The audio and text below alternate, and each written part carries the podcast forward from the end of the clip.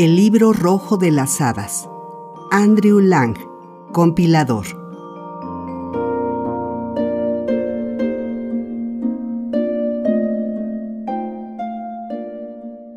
Jack y la planta de frijol.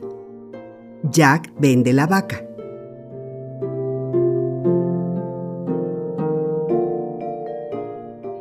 Había una vez una pobre viuda que vivía en una pequeña cabaña con su hijo Jack. Jack era un muchacho atolondrado, aunque un tanto impulsivo, pero de buen corazón y cariñoso. El invierno había sido duro y a la pobre mujer le dio fiebre. Jack no trabajaba y poco a poco se quedaron pobres. La viuda se dio cuenta de que no tenía los medios para evitar que ella y Jack murieran de hambre, salvo vendiendo su vaca. Así que una mañana le dijo a su hijo, Estoy muy débil para ir yo misma, Jack, así que deberás llevar la vaca al mercado y venderla. A Jack le gustó mucho la idea, pero mientras iba en el camino se encontró con un carnicero que tenía en la mano unos frijoles hermosos. Jack se detuvo a mirarlos y el carnicero le dijo a Jack que eran frijoles muy valiosos y convenció al muchacho de cambiarle la vaca por los frijoles. Cuando llegó a casa y le mostró a su mamá lo que le habían dado por la vaca en lugar del dinero que ella esperaba obtener, ella se enojó mucho y regañó a Jack por su torpeza. Él se sintió muy mal y madre e hijo se fueron a dormir muy tristes esa noche. Parecía que se había ido su última esperanza. Al amanecer, Jack se levantó y salió al jardín. Al menos, pensó, voy a sembrar los frijoles. Mi madre dice que son unos frijoles comunes y corrientes, pero de igual modo voy a sembrarlos. Y entonces tomó un palo de madera, hizo un hoyo en el suelo y sembró los frijoles. Esa noche tuvieron muy poco para cenar y se fueron a dormir muy tristes, pues sabían que al día siguiente no tendrían nada para comer. Jack estaba tan enojado y triste por esto que no podía dormir, y apenas amaneció se levantó y fue al jardín. ¿Cuál no sería su sorpresa al ver que la planta de los frijoles había crecido en la noche? a tal grado que cubría el risco en el que se encontraba la cabaña y se perdía de vista. Los tallos se habían entrelazado y torcido de manera que formaban una escalera. Sería fácil escalarla, pensó Jack. Y tras haberlo meditado, decidió hacerlo, pues Jack era muy buen escalador. Sin embargo, después del reciente error que había cometido al vender la vaca, pensó que lo mejor sería consultarlo primero con su mamá.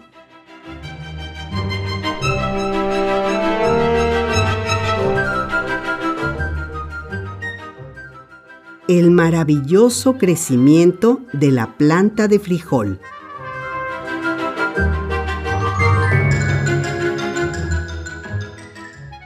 Jack le llamó a su madre y ambos se quedaron mirando, maravillados y en silencio, la enorme planta de frijol que se extendía frente a ellos. No solo era altísima, sino tenía el grosor suficiente para soportar el peso de Jack. Me pregunto a dónde conduce, dijo Jack. Creo que voy a escalar para saber. Su madre no quería que Jack se aventurara a subir por el tallo pero él la convenció de que le diera permiso para intentarlo, pues estaba seguro de que encontraría algo maravilloso en la cúspide, así que al final la madre aceptó.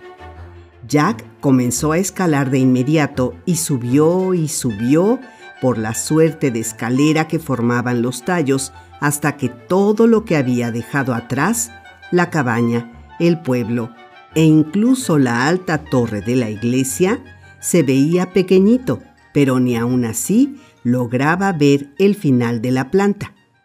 Jack se sintió cansado y por un momento pensó en regresar, pero era un niño muy perseverante y sabía que la única manera de lograr las cosas era no rendirse nunca. Así que después de descansar un momento, continuó. Después de subir más y más alto, llegó a un punto en el que ya no quería mirar hacia abajo por miedo a marearse, y ahí fue cuando alcanzó la cúspide de la planta de frijol. De pronto se encontró en un país hermoso, elegantemente trazado, con prados hermosos cubiertos de ovejas. Un arroyo de cristal corría por las praderas. No muy lejos de donde se había bajado de la planta de frijol había un fuerte y elegante castillo. A Jack le sorprendió mucho que nunca antes había visto ni oído hablar de ese castillo. Pero, al pensarlo bien, se dio cuenta de que el castillo estaba tan lejos del pueblo, por la roca perpendicular sobre la que estaba asentado, como si estuviera en otro país. Mientras Jack miraba el castillo, una mujer de apariencia extraña salió del bosque y caminó hacia él.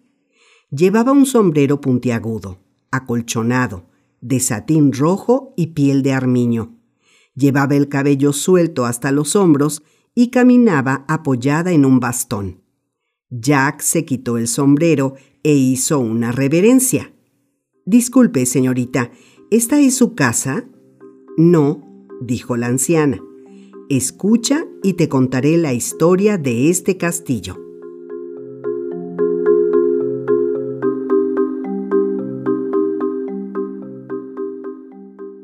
Había una vez un noble caballero que vivía en ese castillo, que está en las afueras del país de las hadas.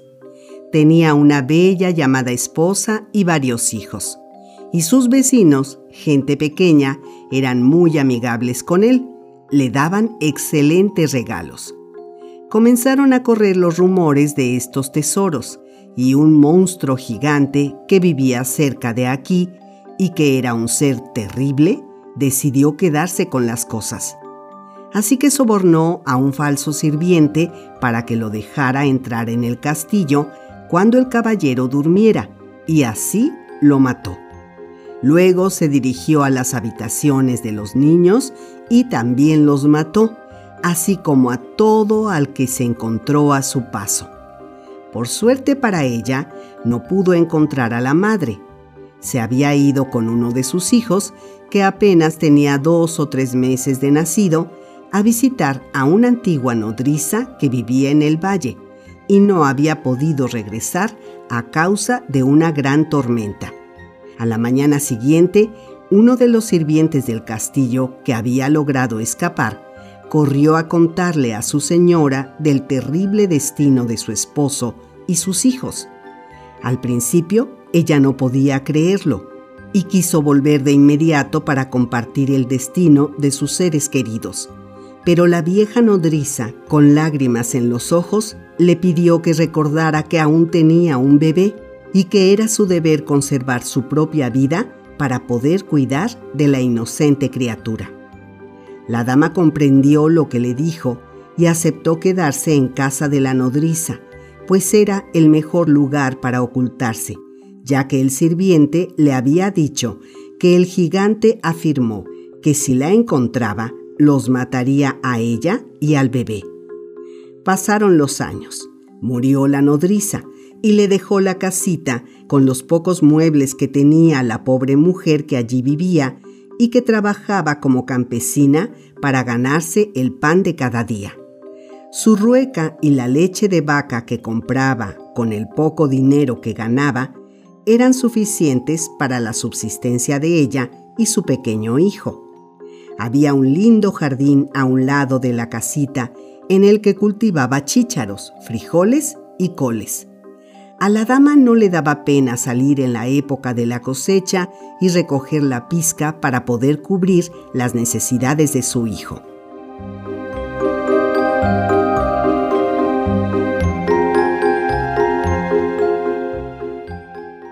Jack, esa pobre mujer es tu madre.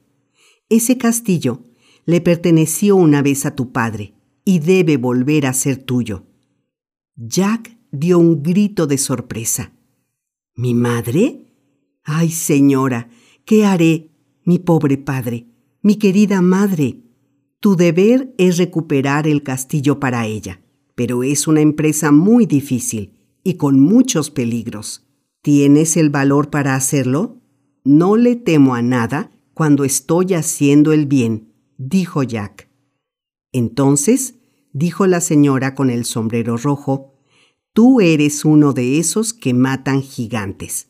Deberás entrar en el castillo y, si es posible, apropiarte de una gallina que ponga huevos de oro y un arpa que hable. Recuerda que todas las posesiones del gigante son tuyas en realidad. Acabó de decir esto y la mujer con el sombrero rojo desapareció, y entonces supo que se trataba de un hada.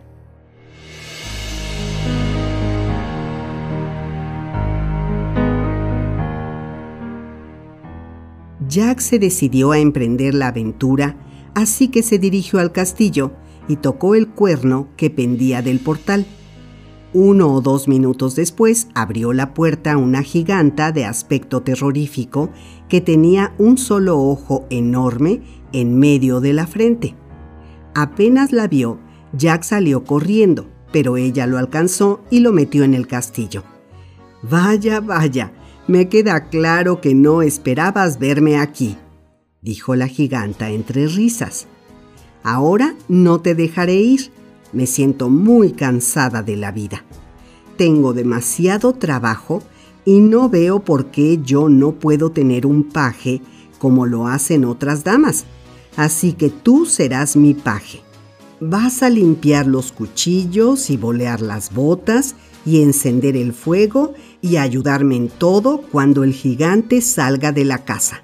Pero mientras él esté aquí, tendré que esconderte, porque ya se ha comido a todos mis pajes anteriores, y tú serás un bocado exquisito, querido. Arrastraba a Jack al interior del castillo mientras hablaba. El pobre muchacho estaba muy asustado, como seguramente tú o yo lo habríamos estado en su lugar pero recordó que el miedo vuelve desgraciado al hombre, así que hizo un esfuerzo por ser valiente y ver el lado positivo de las cosas. Estoy listo para ayudarte y servirte en todo lo que pueda, dijo Jack. Solo te pido que por favor me escondas de tu esposo. No quiero que me coma. Ese es mi muchacho, dijo la giganta, asintiendo con la cabeza. Tuviste suerte de no gritar en cuanto me viste, como han hecho los otros chicos que han venido antes, pues si lo hubieras hecho, mi esposo se habría despertado y te habría comido de desayuno, como se ha comido a los demás. Quédate aquí, en mi armario. Él nunca abre esta puerta. Aquí estarás a salvo. Y abrió un enorme armario que estaba en el gran salón y metió a Jack ahí, pero la cerradura era tan grande que por ahí entraba bastante aire y Jack podía ver lo que pasaba en el salón. De vez en cuando escuchaba fuertes pasos en las escaleras, como de un leño pesado que entrara en un gran cañón, y luego escuchó una voz como de trueno que decía Fe, fa, fi, fo, fum. El aliento de un inglés percibo aún. Vivo o muerto quedará moleré sus huesos para hacer mi pan. Mujer, hay un hombre en la casa, sírvemelo de desayuno. Ya estás viejo y estúpido, dijo la dama con su voz aguda. Lo que hueles es un trozo de carne de elefante que preparé para ti. Siéntate y come tu desayuno. Y puso frente a él un enorme plato de carne deliciosa y aún humeante que al gigante le gustó mucho y le hizo olvidarse de esa idea de que había un hombre en el castillo. Cuando acabó de desayunar salió a dar una vuelta y la giganta abrió la puerta y obligó a Jack a que la ayudara. La ayudó a limpiar todo el día y ella le dio bien de comer. Cuando cayó la noche, lo metió de nuevo en el armario.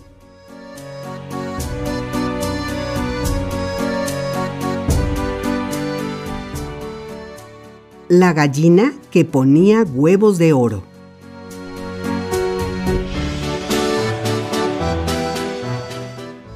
El gigante llegó a cenar. Jack lo observó a través del ojo de la cerradura y se sorprendió de verlo tomar un hueso de lobo y usarlo para meterse a esa gran boca media ave de un bocado. Cuando acabó de cenar, le dijo a su esposa que le trajera la gallina que ponía huevos de oro. Sigue poniendo huevos de oro también como antes, cuando le pertenecía al insignificante caballero ese. De hecho, me parece que los huevos de esta gallina están más pesados ahora.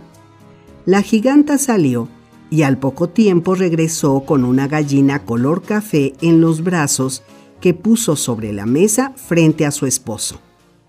Y ahora, querido esposo, me voy a dar una vuelta si ya no me necesitas. Ve, yo tomaré una siesta, le dijo y tomó a la gallina entre las manos. Pon un huevo, le dijo, y al instante la gallina puso un huevo de oro. Pon otro huevo, le repitió y la gallina puso otro. Otro más, le dijo por tercera vez. Y de nuevo apareció un huevo de oro sobre la mesa. Jack supo que esta gallina era a la que se refería el hada. Al cabo de un rato el gigante la puso en el piso y luego se quedó dormido. Roncaba tan fuerte que parecían truenos. Cuando Jack estuvo seguro de que el gigante dormía profundamente, abrió la puerta del armario y descendió. Cruzó la habitación con mucho cuidado, tomó la gallina y se dispuso a salir de ahí lo más rápido posible. Se dirigió a la cocina, cuya puerta estaba emparejada. Una vez afuera, la cerró y la aseguró. Llegó corriendo a la planta de frijol y descendió por ella tan rápido como sus pies se lo permitieron. Cuando su madre lo vio de regreso en casa, lloró de alegría, pues temía que las hadas se lo hubieran llevado lejos o que el gigante lo hubiera encontrado. Entonces Jack puso la gallina frente a ella y le contó cómo había entrado al castillo del gigante y todas sus aventuras. Ella estaba muy contenta de ver la gallina que los haría ricos nuevamente.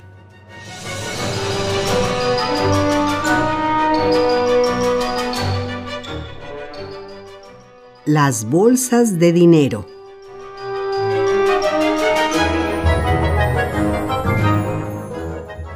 Un día, mientras su madre iba al mercado, Jack hizo otro viaje desde la planta de frijol hasta el castillo del gigante, pero primero se tiñó el cabello y se disfrazó.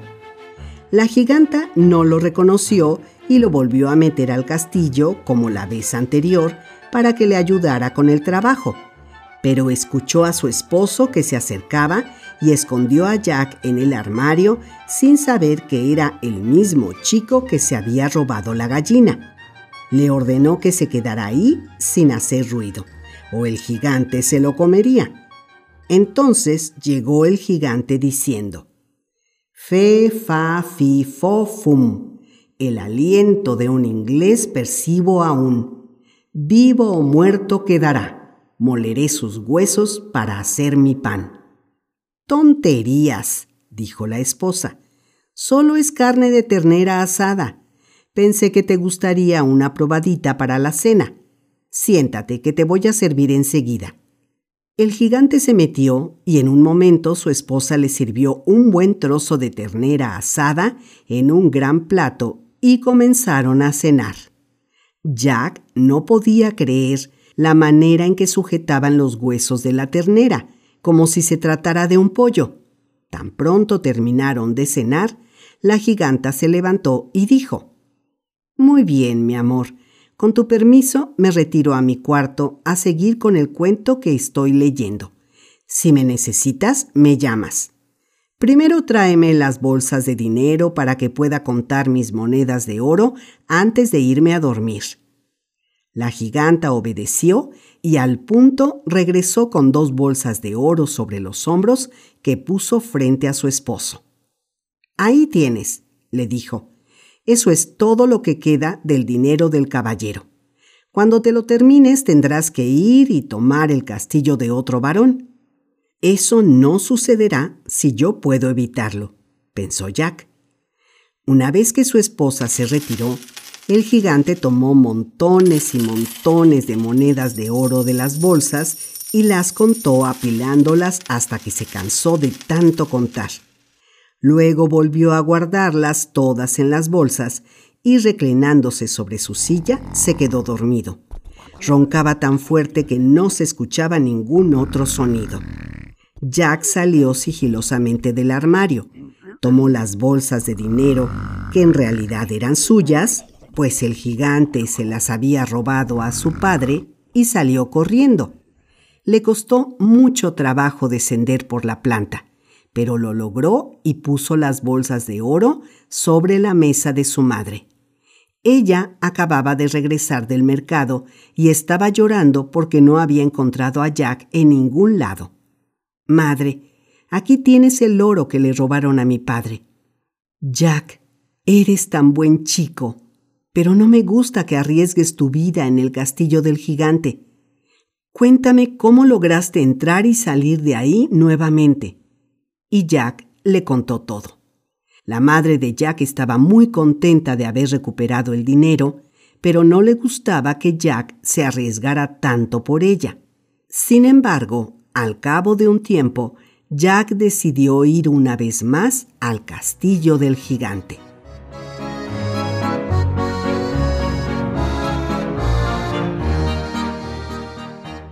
El arpa parlante.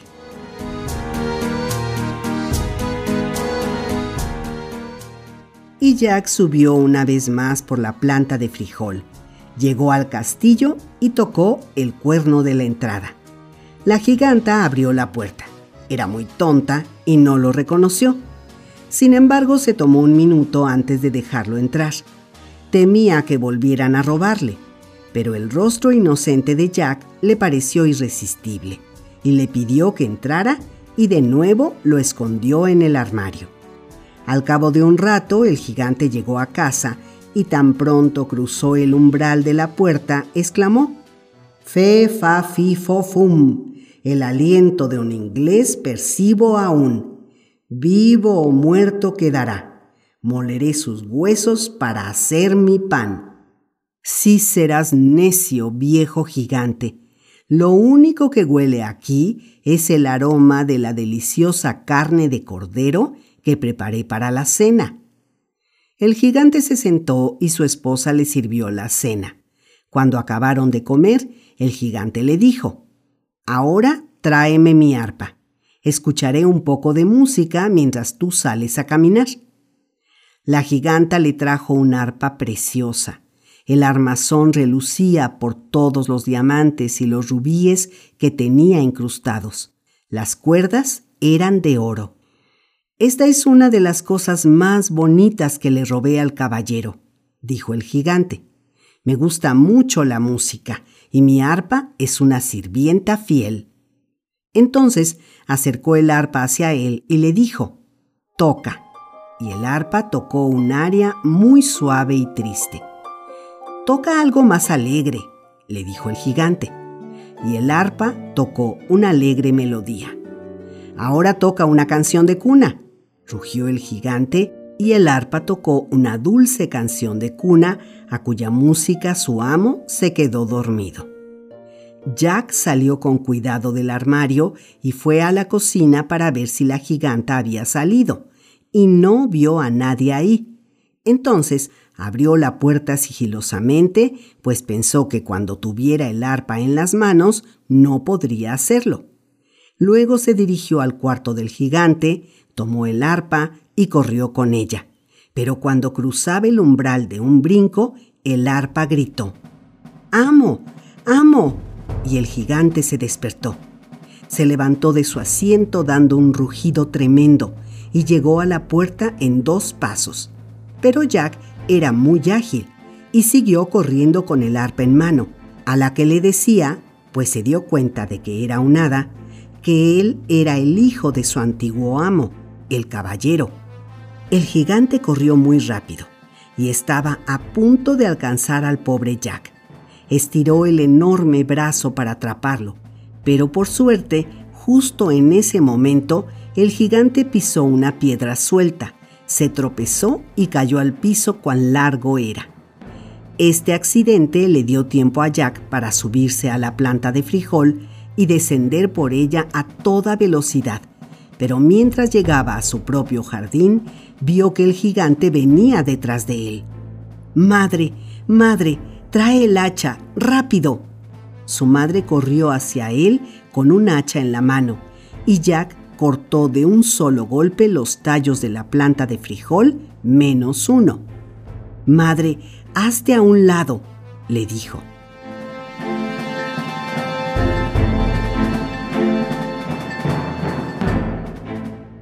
El gigante se rompe el cuello. La madre de Jack se hizo hacia atrás y qué bueno que lo hizo, porque en cuanto el gigante se sujetó de la última rama de la planta de frijol, Jack cortó el tallo que faltaba y se alejó del lugar. El gigante cayó dando un terrible golpe y como cayó de cabeza, se rompió el cuello y quedó muerto a los pies de la mujer a la que tanto daño había hecho. Aún no lograban recuperarse Jack y su madre del peligro y la conmoción cuando una hermosa dama apareció frente a ellos. Jack, has actuado como el hijo de un caballero valiente y mereces recuperar tu herencia. Cava un hoyo y entierra al gigante, luego ve y mata a la giganta. A lo que Jack contestó, pero no podría matar a nadie a menos que estuviera peleando contra él y no podría levantar mi espada contra una mujer. Además, la giganta fue muy amable conmigo. El hada sonrió. Me parece muy bien que tengas sentimientos tan nobles. Sin embargo, te pido que regreses al castillo y que hagas lo que tengas que hacer. Jack le preguntó al hada si le mostraría el camino hacia el castillo, ya que había cortado la planta de frijol ella le dijo que lo llevaría al castillo en su carroza, que era tirada por dos pavos reales. Jack le dio las gracias y se sentó en la carroza con ella. El hada lo llevó volando por un buen rato hasta que llegaron a un pueblo ubicado a los pies de una colina. Aquí vieron a un grupo de hombres que se veían muy tristes. El hada detuvo la carroza y les dirigió unas palabras. Amigos míos, el gigante cruel que los tenía oprimidos y que se comía sus sordas y rebaños, está muerto, y a este joven le debemos su liberación. Es el hijo de su señor anterior, el caballero. Los hombres gritaron de alegría al escuchar las noticias y le dijeron a Jack que lo servirían del mismo modo que habían servido a su padre. El hada les dijo que la siguieran al castillo y marcharon todos juntos. Al llegar, Jack hizo sonar el cuerno y pidió que lo dejaran entrar. La vieja giganta los vio llegar desde la torrecilla del castillo. Estaba muy asustada, pues pensaba que algo le había pasado a su esposo, y mientras bajaba las escaleras se tropezó al pisar su vestido. Cayó desde lo alto y se rompió el cuello. Cuando la gente vio que no les abrían la puerta, tomaron barras de hierro para hacer palanca y forzarla. No se veía a nadie en el interior, pero al salir del primer salón encontraron a la giganta que yacía a los pies de la escalera.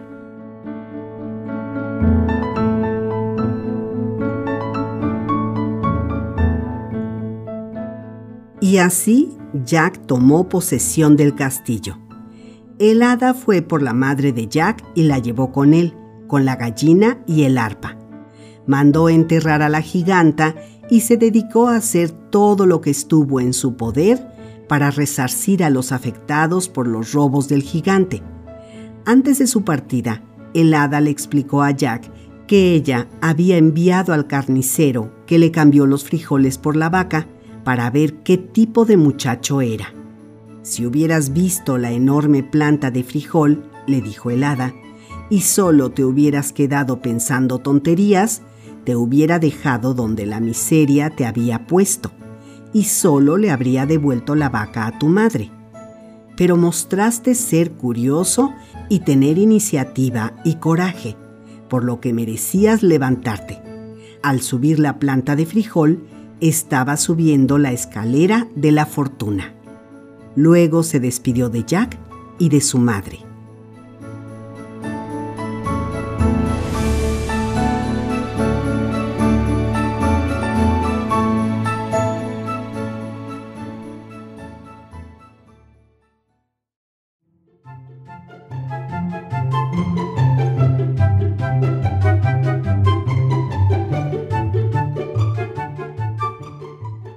El cazador de ratas.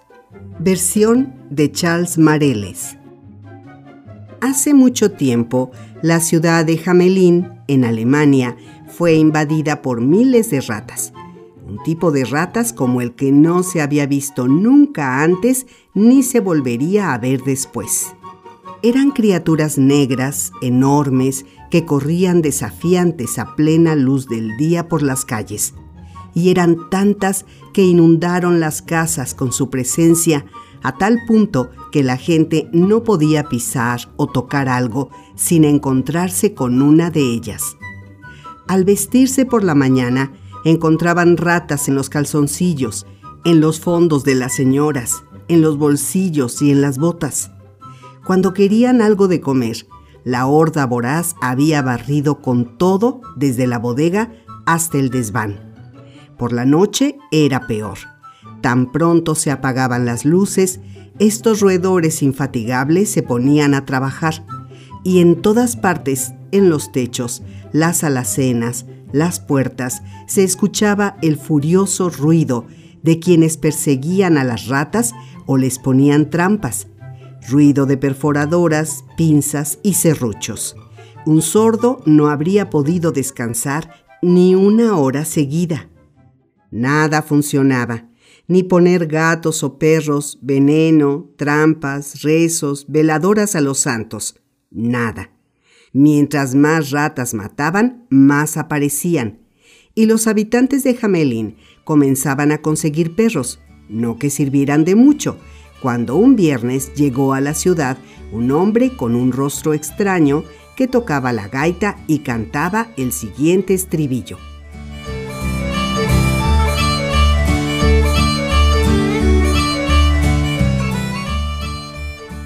Quien esté vivo, vea. Aquí está el cazador de ratas.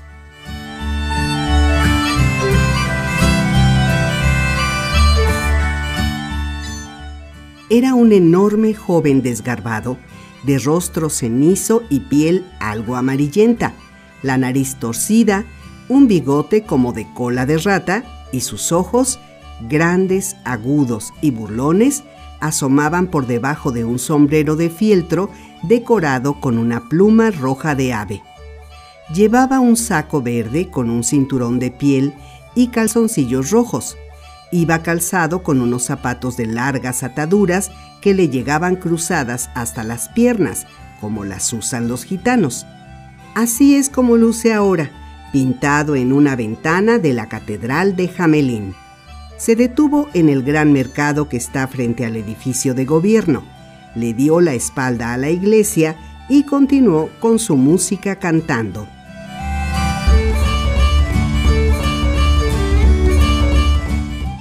Quien esté vivo, vea. Aquí está el cazador de ratas.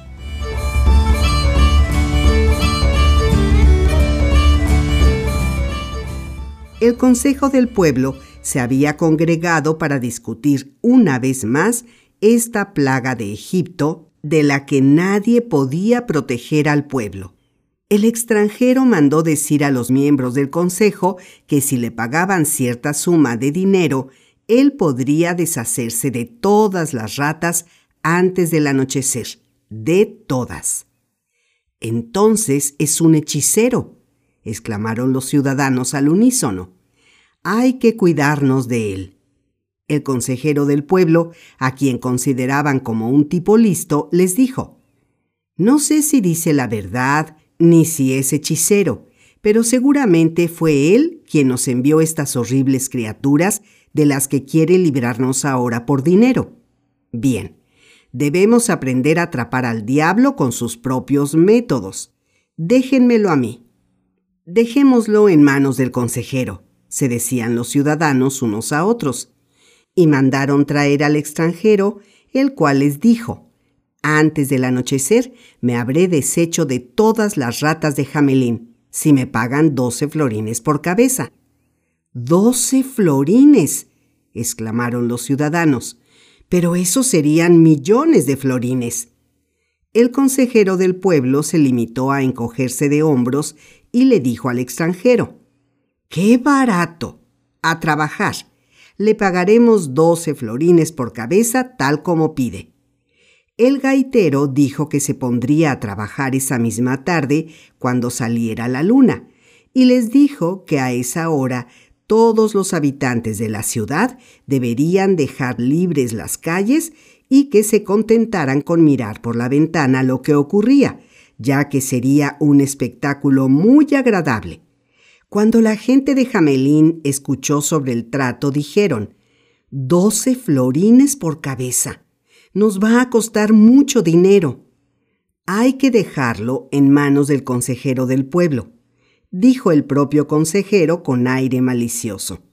Y los buenos habitantes de Jamelín repetían, hay que dejarlo en manos del consejero del pueblo.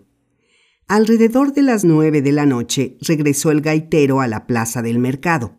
Al igual que antes, le dio la espalda a la iglesia y al momento en que la luna se levantó en el horizonte, comenzó a tocar su gaita. Trarirá, trarí, trarirá.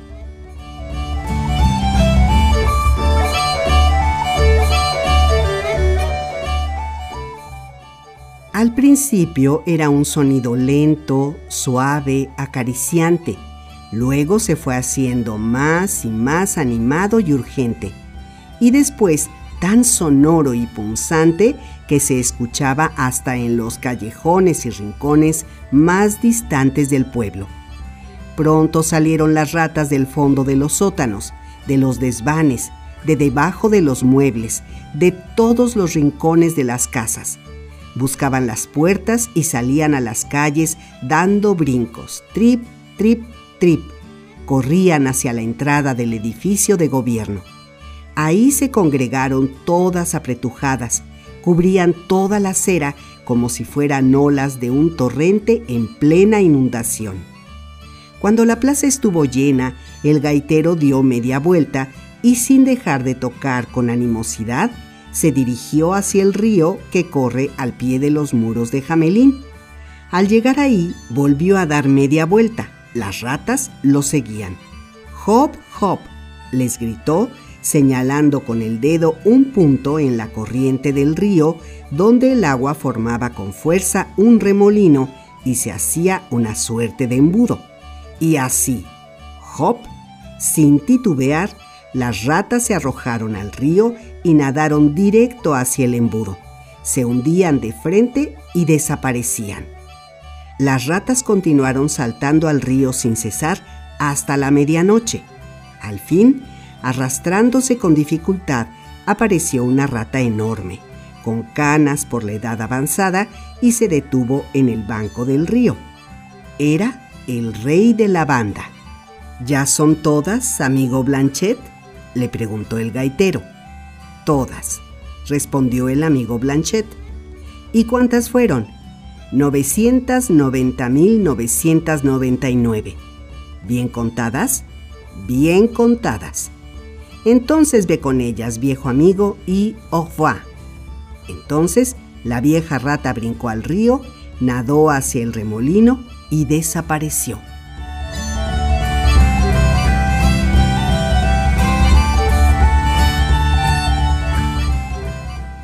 Vez que el gaitero terminó este asunto, se fue a dormir a la posada. Y por primera vez en tres meses, los habitantes de Jamelín durmieron tranquilamente durante la noche. A la mañana siguiente, a las nueve en punto, el gaitero se dirigió al Palacio de Gobierno, donde el Consejo del Pueblo lo esperaba. Ayer todas las ratas brincaron al río, les dijo a los consejeros y les garantizo que ni una sola de ellas regresará. Fueron 990.999, a 12 florines por cabeza. Hagan la cuenta. Contemos primero las cabezas. Son doce florines por cabeza, pero ¿dónde están? El cazador de ratas no se esperaba ese golpe traicionero. Se puso pálido de coraje y sus ojos parecían de fuego. Las cabezas, exclamó. Si tanto le importan, vaya por ellas al río. ¿De modo que se rehúsa a cumplir con los términos del acuerdo que hicimos? Nosotros podríamos negarnos a pagarle, pero usted nos ha hecho un servicio, así que no lo dejaremos ir sin una recompensa, le dijo, y le ofreció cincuenta coronas. Quédese con la recompensa, respondió orgullosamente el cazador de ratas. Si ustedes no me pagan, me pagarán sus herederos. Y en ese momento se colocó el sombrero hasta casi cubrirle los ojos. Salió rápidamente del edificio y se fue del pueblo sin dirigirle una palabra a nadie. Cuando los habitantes de Jamelín se enteraron de cómo había terminado el asunto, se frotaron las manos y sin más escrúpulos que los del consejero del pueblo, se rieron del cazador de ratas, quien ante sus ojos había caído en su propia trampa.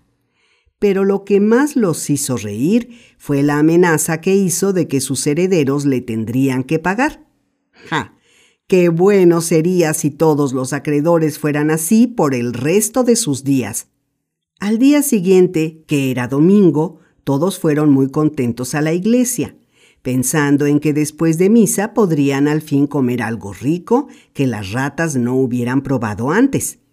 Nunca sospecharon que les aguardaba una terrible sorpresa al volver a casa. No había niños en ninguna parte todos habían desaparecido.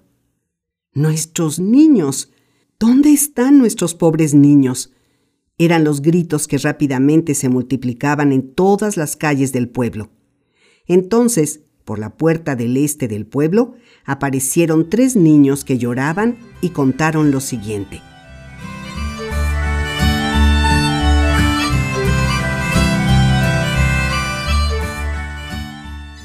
Mientras los adultos estaban en la iglesia, habían escuchado una música maravillosa.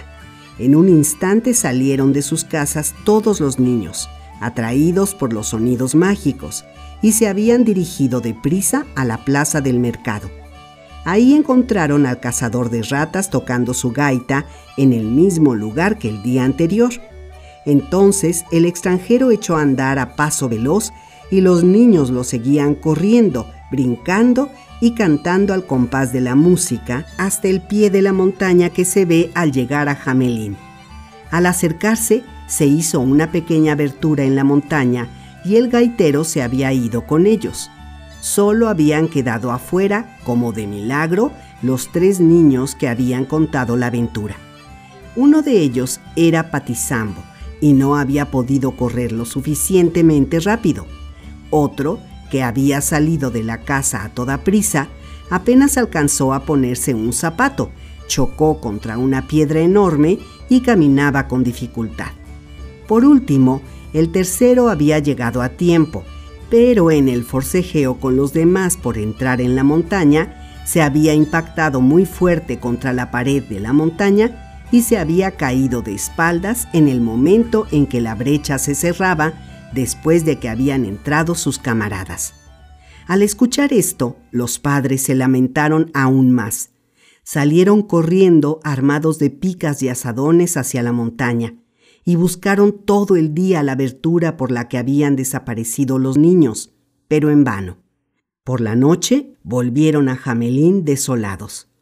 Pero el más triste de todos era el consejero del pueblo, pues había perdido tres niños pequeños y dos niñas, y además de todo, los habitantes de Jamelín lo llenaron de reproches, olvidando que la noche anterior todos habían estado de acuerdo con él. ¿Qué había pasado con esos niños desafortunados? Los padres esperaban que no estuvieran muertos y que el cazador de ratas, quien con seguridad había salido de la montaña, se los hubiera llevado a su país, es por eso que por varios años despacharon contingentes a varios países en su búsqueda, pero ninguno encontró ni rastro de los pobres pequeños. Fue hasta mucho después que tuvieron algunas noticias.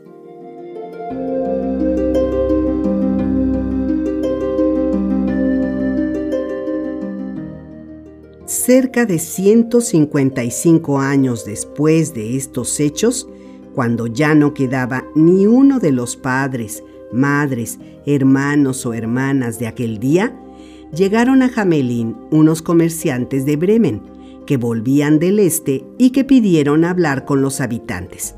Les contaron que al cruzar por Hungría pasaron una temporada en un país llamado Transilvania, donde los habitantes solo hablaban alemán mientras que a su alrededor todos hablaban húngaro. Estas personas dijeron que habían llegado de Alemania, pero no sabían cómo habían llegado a ese extraño país. Estos alemanes no pueden ser otros que los descendientes de los niños perdidos de Jamelín, dijeron los mercaderes de Bremen. Los habitantes de Jamelín no tuvieron la menor duda y desde entonces dan por hecho que los húngaros de Transilvania son sus paisanos, cuyos ancestros fueron llevados hasta ahí cuando eran niños por el cazador de ratones. Hay cosas más difíciles de creer que esta.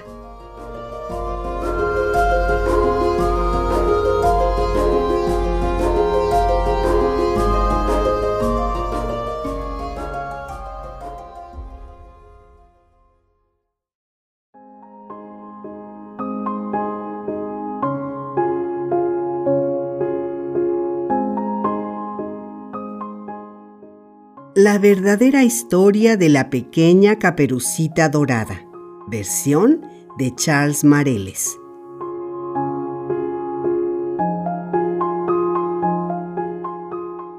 Seguramente ya conocen el cuento de la pobre caperucita roja, a la que el lobo engañó y devoró con todo y pastel, mantequilla y abuela.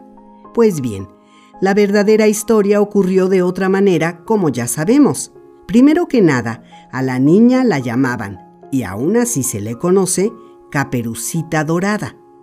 En segundo lugar, no fueron ella ni la abuela y noble señora a quienes se comieron al final de la historia, sino al lobo. Escuchen.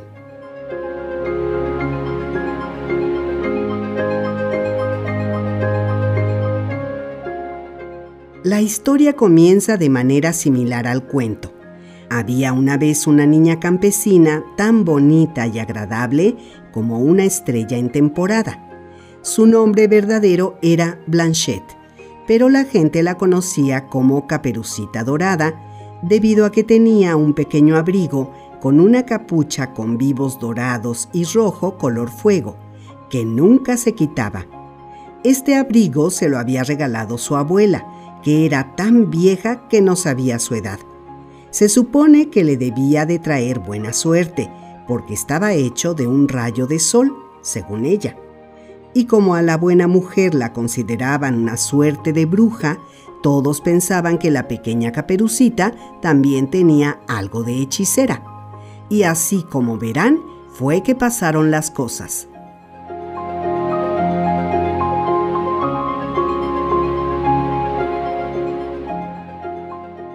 Un día la mamá le dijo a la niña, Veamos, mi querida caperucita dorada, si sabes cómo irte tú sola a casa de tu abuela. Le llevarás este pastel para que lo disfrute mañana domingo. Le preguntarás cómo está y te regresarás a casa sin detenerte a conversar con ningún desconocido. ¿Me entendiste? Perfectamente, respondió Blanchette muy contenta, y fue a llevarle el pastel a su abuela. Iba muy orgullosa de su encargo. Pero la abuela vivía en otro poblado y había que cruzar un bosque grande para poder llegar ahí. Al dar vuelta en un sendero debajo de los árboles, ¿quién creen que se apareció de pronto? El amigo lobo. Había visto a la niña emprender el camino sola y el villano estaba listo para devorarla, pero en eso vio que había unos leñadores que podrían verlo por lo que cambió de opinión. En lugar de arrojarse sobre Blanchette, optó por acercársele jugueteando como si fuera un perro. Ah, Eres tú, mi querida caperucita dorada, le dijo el lobo, y la niña se quedó a conversar con el lobo, a quien no conocía para nada. ¿Me conoces? ¿Cuál es tu nombre? Me llamo el amigo lobo. ¿A dónde vas, hermosa niña, con esa canasta bajo el brazo? Voy a ver a mi abuela. Le llevo un buen pedazo de pastel para que lo disfrute mañana que es domingo. ¿Y dónde vive tu abuela? Al otro lado del bosque, en la primera casa del pueblo cerca del molino. ¿Sabes dónde está? Sí, dijo el lobo. Justo voy en esa dirección. Seguramente llegaré allá antes que tú, con esas piernas tan cortas, y le diré que vas a visitarla. Así te estará esperando.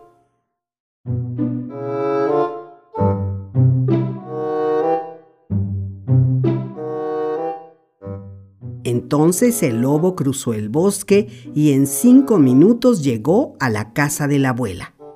Llamó a la puerta. Toc, toc. Nadie respondió. Llamó más fuerte. Nadie. Entonces se alzó en dos patas, sujetó la manija de la puerta con las patas delanteras y ésta se abrió. No había nadie en casa. La anciana se había levantado temprano para ir a vender hierbas al mercado y se salió tan deprisa que no tendió la cama y dejó su gorro de dormir sobre la almohada. Muy bien, pensó el lobo, ya sé lo que haré. El lobo cerró la puerta, se puso el gorro de dormir de la abuela, se recostó sobre la cama y corrió las cortinas. Mientras tanto, Blanchette seguía tranquilamente su camino como hacen las niñas pequeñas, entreteniéndose de cuando en cuando recogiendo margaritas, observando cómo los pájaros hacen sus nidos y persiguiendo mariposas que revoloteaban bajo los rayos del sol.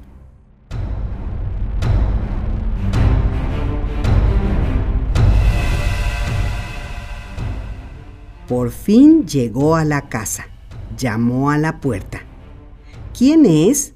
preguntó el lobo haciendo la voz tan suave como pudo. Soy yo, abuela, tu nieta caperucita dorada. Te traje una rebanada de pastel para que lo disfrutes mañana domingo. Presiona el cerrojo con el dedo, luego empuja y la puerta se abrirá, contestó el lobo. Vaya, abuela, ¿estás resfriada? Sí, un poquito, respondió el lobo fingiendo toser. Cierra bien la puerta, mi pequeño cordero.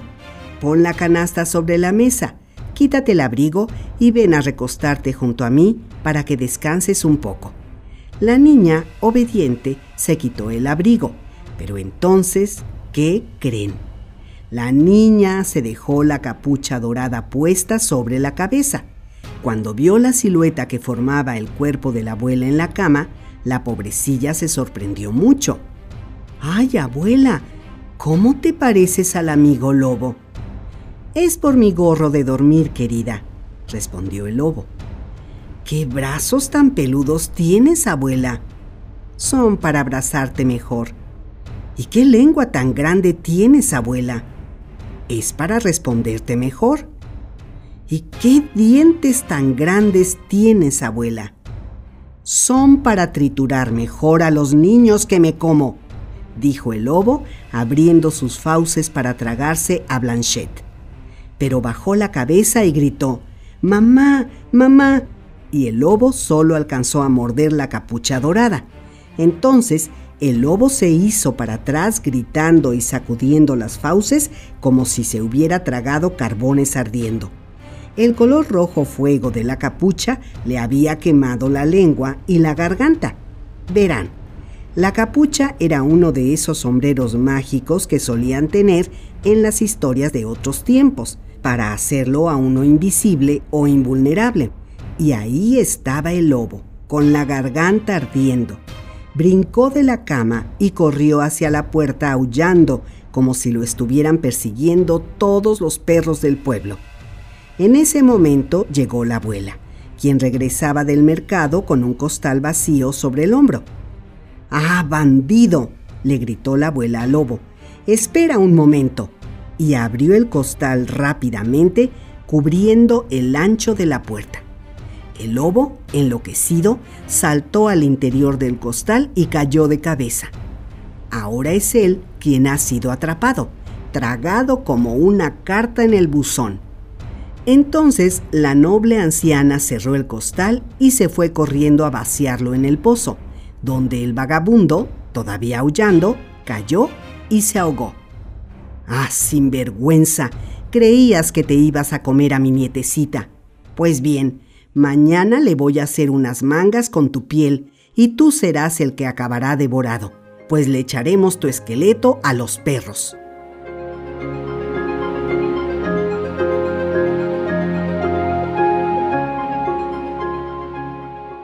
Luego la abuela se dirigió a reconfortar a Blanchette, quien aún temblaba de miedo en la cama. Vaya, vaya, si no fuera por la pequeña capucha que te di, ¿dónde estarías ahora, querida mía? Y para que la niña recobrara los ánimos, le dio un trozo de pastel y un buen trago de vino. Después la tomó de la mano y la acompañó a su casa. Y entonces, al llegar a casa, ¿quién la regañó cuando supo lo que había ocurrido? La madre. Y Blanchette le prometió una y otra vez que nunca más volvería a detenerse a escuchar a un lobo, hasta que por fin la madre la perdonó. Blanchette, la pequeña caperucita dorada, cumplió su palabra. Y cuando hay buen clima, todavía puede verse que anda por ahí en el campo, con su pequeña capucha del color del sol. Pero para verla, deben levantarse temprano.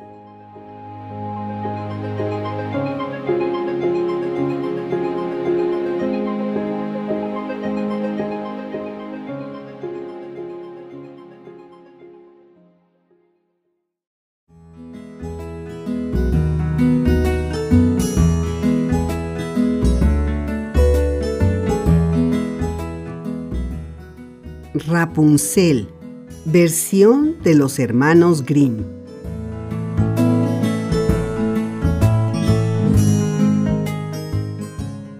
Había una vez un hombre y su esposa, quienes vivían muy desconsolados porque no tenían hijos.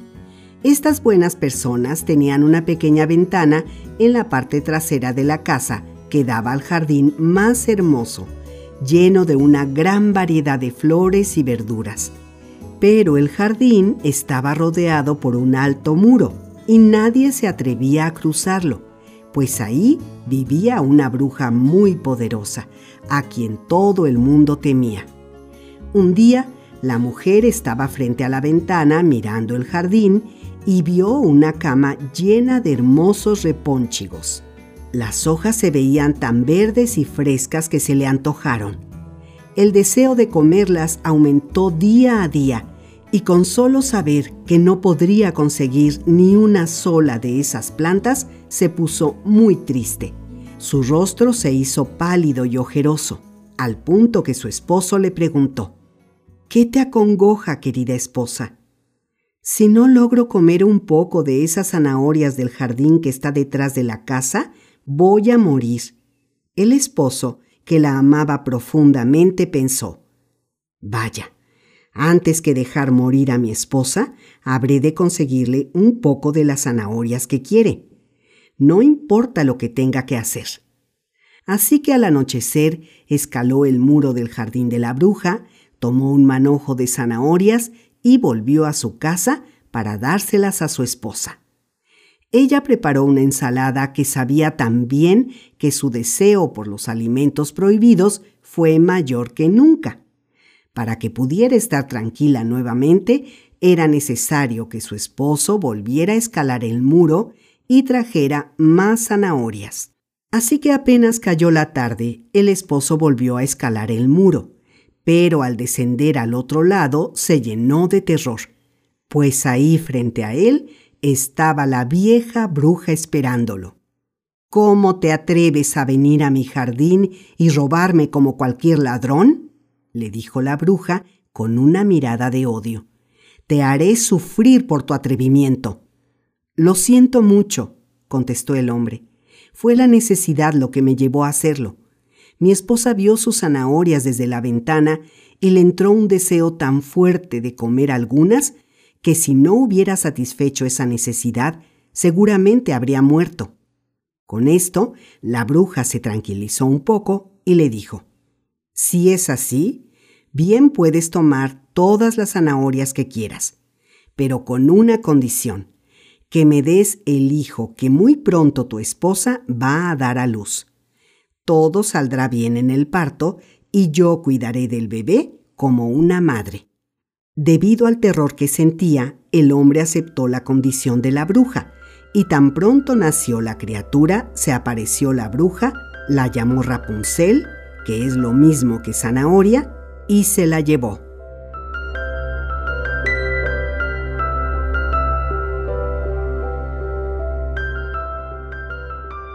Rapunzel era la niña más bonita bajo el sol. Cuando cumplió 12 años de edad, la vieja bruja la encerró en una torre a mitad del bosque. La torre no tenía escaleras ni puertas, solo una pequeña ventana. Cuando la bruja quería entrar a visitarla, le gritaba desde abajo, Rapunzel, Rapunzel, suelta tus cabellos de oro. Pues la chica tenía el cabello largo y maravilloso parecía estar hecho de hilos de oro. Cuando escuchaba la voz de la bruja, se soltaba el cabello y lo dejaba caer por la ventana casi 20 metros hasta el piso. La bruja subía escalando por su cabello.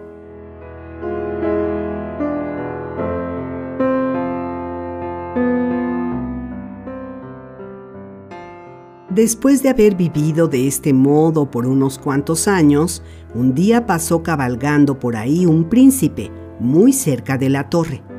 Conforme se acercó aún más, escuchó a alguien que cantaba con una voz tan melodiosa que se quedó fascinado escuchándola. Era Rapunzel, quien en su soledad trataba de pasar el tiempo permitiendo que su dulce voz viajara por el bosque. El príncipe deseaba ver a la dueña de esa voz, pero buscó en vano por una puerta en la torre. Volvió a casa, pero quedó tan maravillado por aquella voz que volvía al bosque cada día para escucharla. Un día, mientras esperaba detrás de un árbol, vio a la bruja acercarse y exclamar, Rapunzel, Rapunzel, suelta tus cabellos de oro. Entonces la muchacha se soltó el cabello y la bruja escaló por él. De manera que esa es la escalera, pensó el príncipe. Yo también voy a escalar por ahí y probaré mi suerte.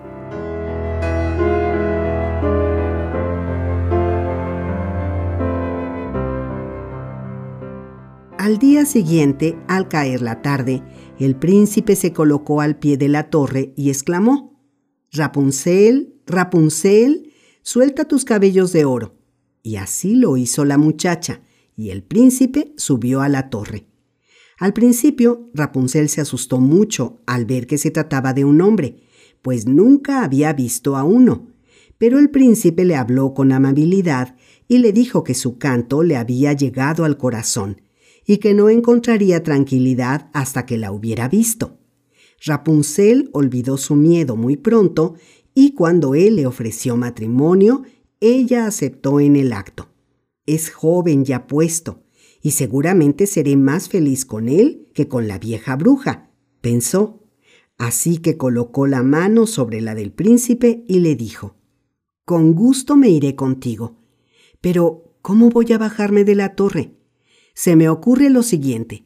Cada vez que vengas deberás traer una madeja de seda y yo construiré una escalera con ellas. Cuando esté terminada, descenderé por ella y nos iremos juntos en tu caballo. Acordaron que mientras estuviera lista la escalera, el príncipe vendría a visitarla cada noche, pues la bruja estaba con ella durante el día. La vieja bruja, desde luego, no sabía nada de lo que estaba pasando hasta que un día Rapunzel sin pensar en lo que hacía, se volvió hacia la bruja y le dijo, ¿Cómo es posible, madre querida, que me sea más difícil subirte a ti que al príncipe por mis cabellos? A él lo subo en un instante. ¡Ay, malvada muchacha! exclamó la bruja. ¿Qué es lo que oigo? Creí que te había escondido del mundo y a pesar de eso has conseguido decepcionarme.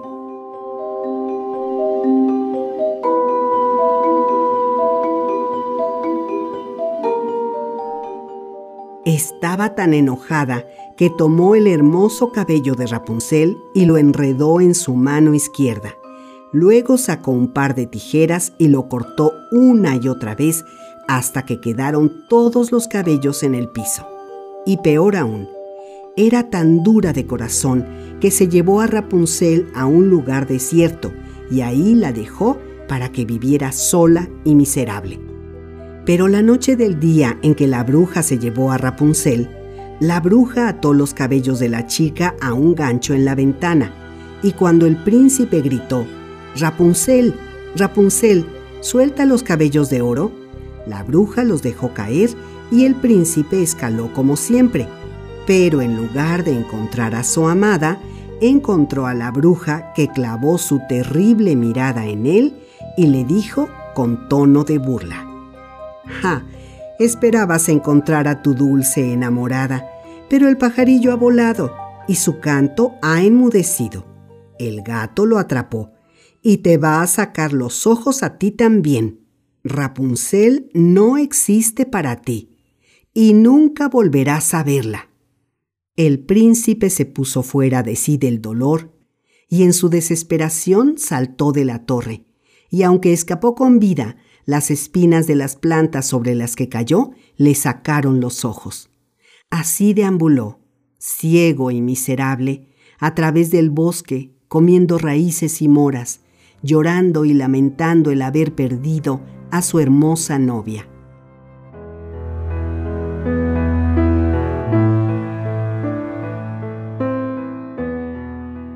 Pasó algunos años tan infeliz y desgraciado como le era posible, hasta que dio con el lugar donde se encontraba Rapunzel. De pronto escuchó una voz que le pareció familiar. Caminó con emoción siguiendo la dirección del sonido, y cuando estuvo lo suficientemente cerca, Rapunzel lo reconoció, lo abrazó del cuello y lloró con él. Dos de sus lágrimas llegaron a los ojos del príncipe y al instante recobró la vista.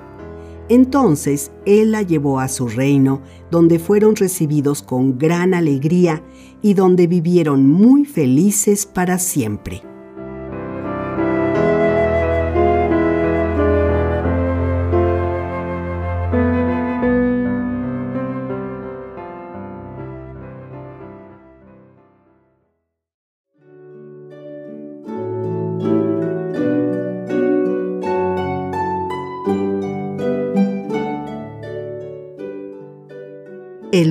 Ratoncito.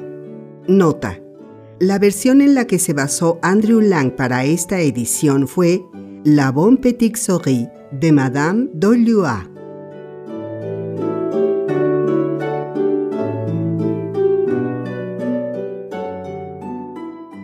Había una vez un rey y una reina que se amaban tanto que solo eran felices cuando estaban juntos. Todos los días iban de cacería y pesca, y por las noches iban a los bailes y a la ópera. Cantaban, bailaban y comían ciruelas. Eran los más felices del mundo y todos sus súbditos seguían su ejemplo a tal punto que su reino era conocido como la tierra de la alegría. Sin embargo, en el reino más próximo, todo era completamente distinto. El rey era salvaje y malhumorado y nunca disfrutaba nada. Se veía siempre tan feo y enojado que sus súbditos le temían. Odiaba ver a alguien feliz.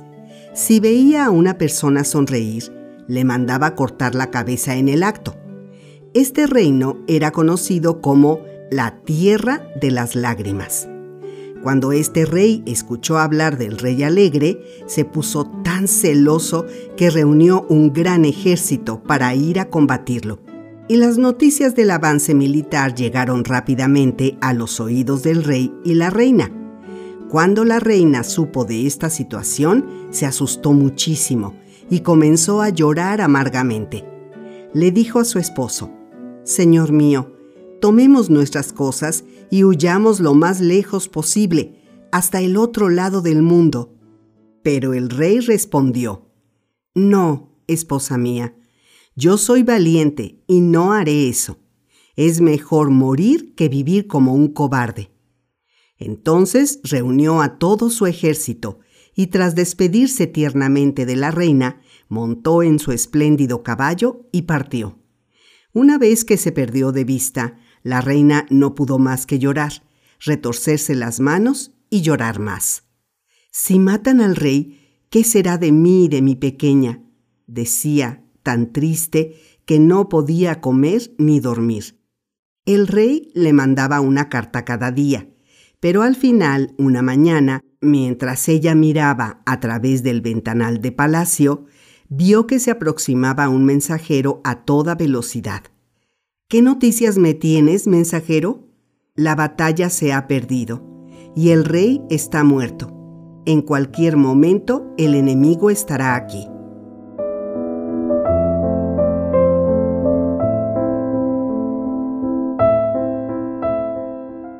La pobre reina se desmayó. Sus damas de compañía la cargaron y la recostaron sobre su cama. Se quedaron a su lado llorando y lamentándose. Luego vino la confusión y un ruido tremendo, y supieron que el enemigo había llegado.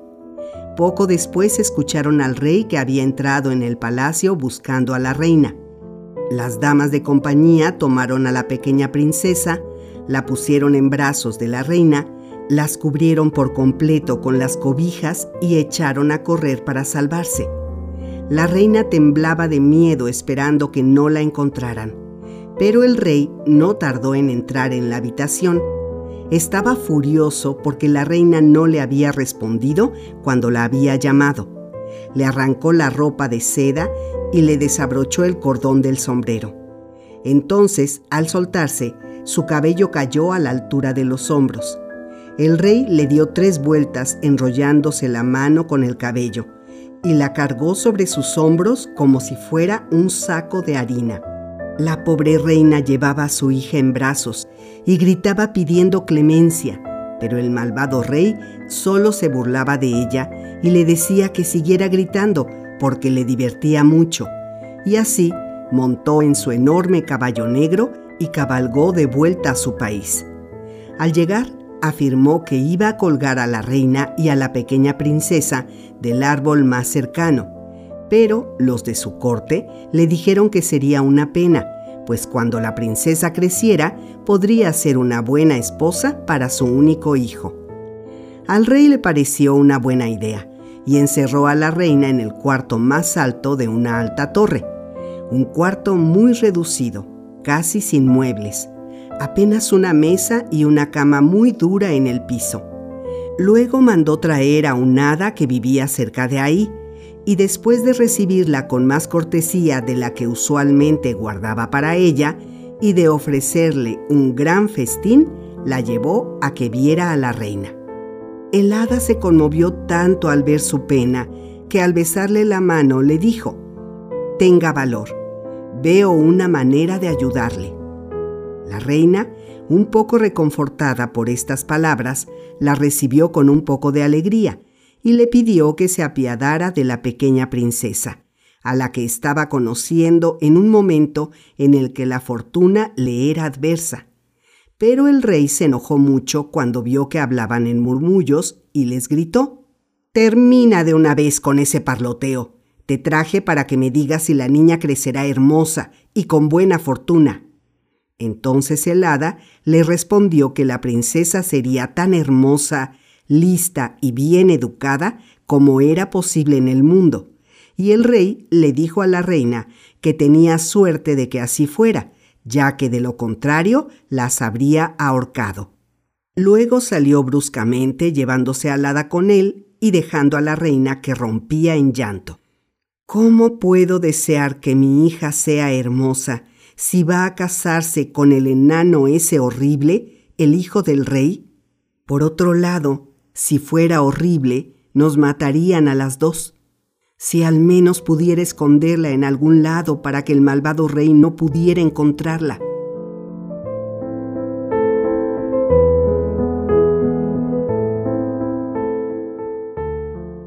Los días pasaban y la reina y la pequeña princesa adelgazaban cada vez más y más, pues el carcelero solo les daba al día tres chícharos hervidos y un pequeño mendrugo de pan para que siempre tuvieran mucha hambre. Por fin, una noche, mientras la reina se preparaba para usar su rueca, pues el rey era tan avaricioso que la hacía trabajar día y noche, vio un pequeño y hermoso ratoncito que salía de un hoyo en la pared y le dijo, Hola pequeñito, ¿qué buscas aquí? Solo tengo tres chícharos de comida al día, así que al menos que desees ayunar, tendrás que irte de aquí. Pero el ratón corrió de un lado a otro, bailó y dio maromas de un modo tan bonito que la reina acabó por regalarle el último chícharo que había guardado para la cena y le dijo, Toma ratoncito, cómetelo, no tengo nada más para ofrecerte pero te lo doy como una recompensa por el entretenimiento que me has dado. Apenas había acabado de hablar cuando vio sobre la mesa un delicioso platillo de perdiz asada y dos platos de frutas secas. Es cierto que una buena acción nunca se queda sin recompensa, dijo la reina. Y ella y la princesa comieron su cena con mucho gusto, y luego la reina le dio lo que sobró al ratón que bailó mejor que antes. A la mañana siguiente vino el carcelero con la ración de tres chícharos para la princesa, mismos que sirvió en un plato enorme para que se vieran aún más pequeños. Pero en cuanto puso el plato en el piso, el ratón apareció y se los comió, de manera que cuando la reina quiso cenar ya no había nada. Se molestó bastante por esto y dijo, Qué malo es este ratón. Si sigue haciendo esto, me matará de hambre. Pero en cuanto volvió a mirar el plato, se dio cuenta que estaba repleto de cosas muy ricas para comer, y la reina tuvo una gran cena y se puso más contenta que de costumbre. Sin embargo, después, mientras tejía con su rueca, pensó en qué pasaría si la princesa no crecía lo suficientemente bella para gustarle al rey, y se dijo, si encontrara una manera de escapar. Mientras pensaba en estas cosas, vio al pequeño ratoncito que jugaba en un rincón con unas hebras de paja. La reina las tomó y comenzó a trenzarlas, diciendo, si al menos tuviera suficientes restos de paja, podría ser una canasta en la que metería a mi bebé para bajarla por la ventana, para que alguien bueno que pase por aquí se la lleve y la cuide.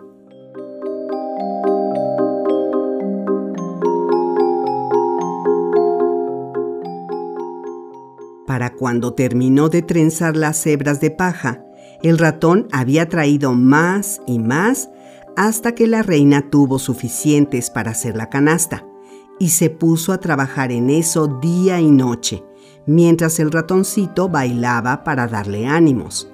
Y a la hora de la comida y la cena, la reina le daba los tres chícharos y el trozo de pan negro, pero después siempre encontraba algo muy bueno en su plato. Ella no podía imaginar de dónde venían esas cosas. Finalmente un día cuando la canasta quedó lista, la reina miraba por la ventana para calcular qué tan larga debía ser la cuerda que tendría que tejer para bajar la canasta hasta el piso.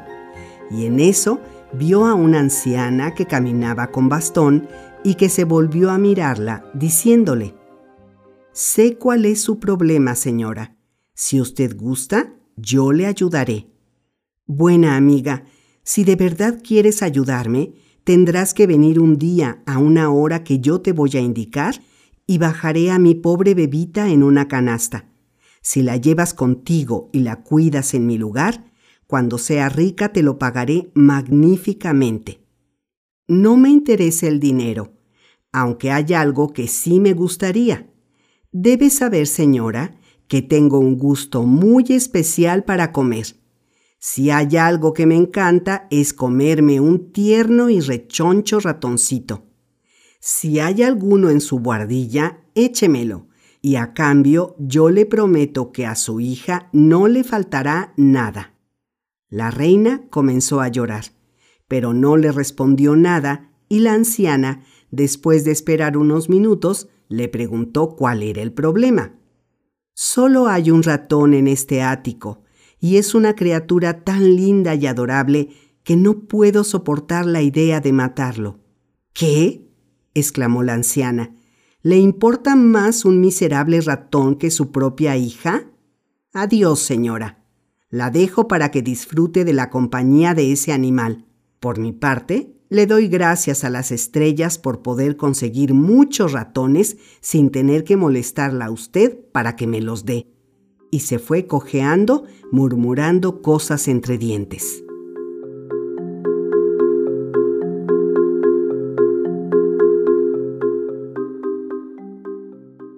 En cuanto a la reina, estaba tan decepcionada que a pesar de haber tenido una cena mejor de lo acostumbrado y de haber visto al ratón bailar de lo más contento, no pudo evitar soltar el llanto. Esa noche, mientras su bebé dormía, la metió en la canasta y escribió en un trozo de papel. El nombre de esta pobre niña es Delicia. Le fijó el papel en la batita y cuando estaba a punto de cerrar la canasta, llena de tristeza, apareció de un salto el ratoncito que fue y se sentó en la almohada de la niña. Hola, pequeñito, me costó mucho salvarte la vida. Ahora, ¿cómo sabré si cuidarán bien de mi delicia? Cualquier otra persona habría dejado que esa anciana codiciosa te llevara y te comiera, pero yo no pude resistirlo a lo que el ratón respondió, Créeme, señora, nunca te arrepentirás de tu amabilidad. La reina se quedó muy sorprendida al oír hablar al ratón, y más aún cuando vio que su pequeño hocico se convertía en una cara hermosa y que sus patas se transformaban en manos y pies. De pronto creció bastante y la reina reconoció al hada que había venido con el rey malvado a visitarla. El hada sonrió ante la mirada atónita de la reina y le dijo, Quería ver si eras capaz de ser leal y de mantener una amistad verdadera conmigo, pues como sabrás, las hadas somos muy ricas en muchas cosas, menos en amigos. Los amigos son muy difíciles de encontrar. No es posible que a ti te falten amigos, criatura encantadora, le dijo la reina dándole un beso. Es así, pues aquellos que se hacen mis amigos solo para obtener algo de mí no cuentan. Pero cuando mostraste que la vida del pequeño ratón te importaba, no podías saber que ganarías algo a cambio, por lo que decidí cobrar la forma de la mujer con la que hablaste el otro día para probarte y así supe que en verdad me querías. Luego se volvió hacia donde estaba la pequeña princesa y le dio tres besos en los labios rosas y le dijo, Querida niña, te prometo que serás más rica que tu padre, que vivirás cien años siempre feliz y hermosa, sin temor a la vejez ni a las arrugas. La reina estaba feliz le dio las gracias y le pidió que por favor se hiciera cargo de Delicia y que la criara como si fuera su propia hija, cosa que el hada aceptó. Cerraron la canasta y la bajaron con cuidado hasta el pie de la torre. Entonces el hada volvió a transformarse en un ratón, lo que la hizo demorarse unos segundos. Bajó corriendo por la cuerda, pero al llegar hasta abajo se dio cuenta de que la niña había desaparecido.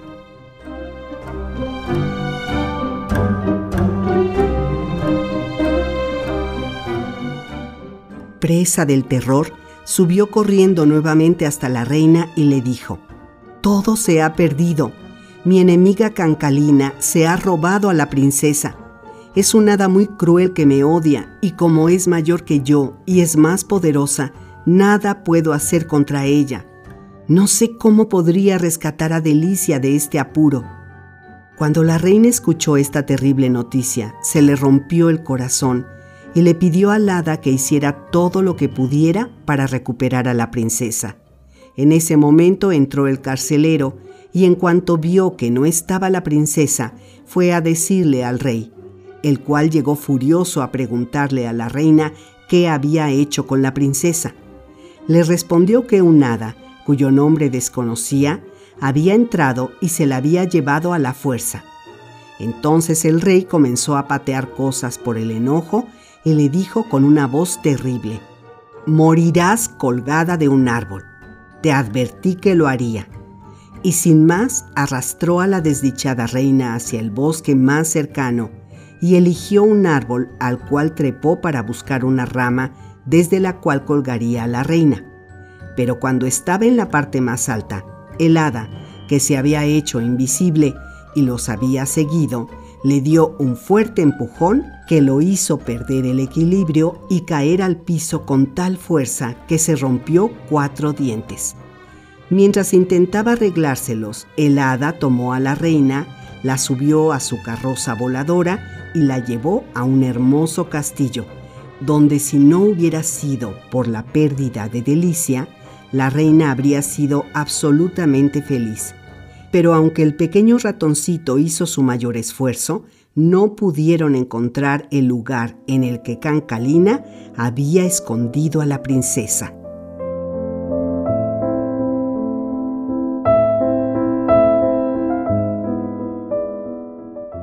Así pasaron 15 años y la reina se había recuperado hasta cierto punto de la tristeza cuando se enteró de que el hijo del malvado rey había declarado que quería casarse con la doncella que cuidaba los pavos reales y que ella se había negado. Sin embargo, ya habían hecho los vestidos para la ceremonia y la fiesta sería tan magnífica que toda la gente de varios kilómetros alrededor estaba deseosa de estar presente. La reina tuvo curiosidad de que una joven cuidadora de aves no quisiera convertirse en una reina, por lo que el pequeño ratoncito se dispuso a visitar el corral donde tenían a los pavos reales para echarle un vistazo a la muchacha.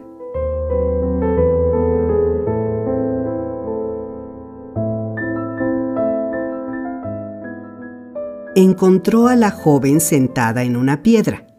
Estaba descalza y terriblemente vestida, con un viejo camisón de lino áspero y una gorra. A sus pies estaban tirados los vestidos con incrustaciones de oro y plata, listones y adornos de diamantes y perlas, sobre los cuales los pavorreales caminaban dando picotazos, mientras el feo y detestable hijo del rey estaba frente a la muchacha, diciéndole muy enojado que si no aceptaba casarse con él, la mataría.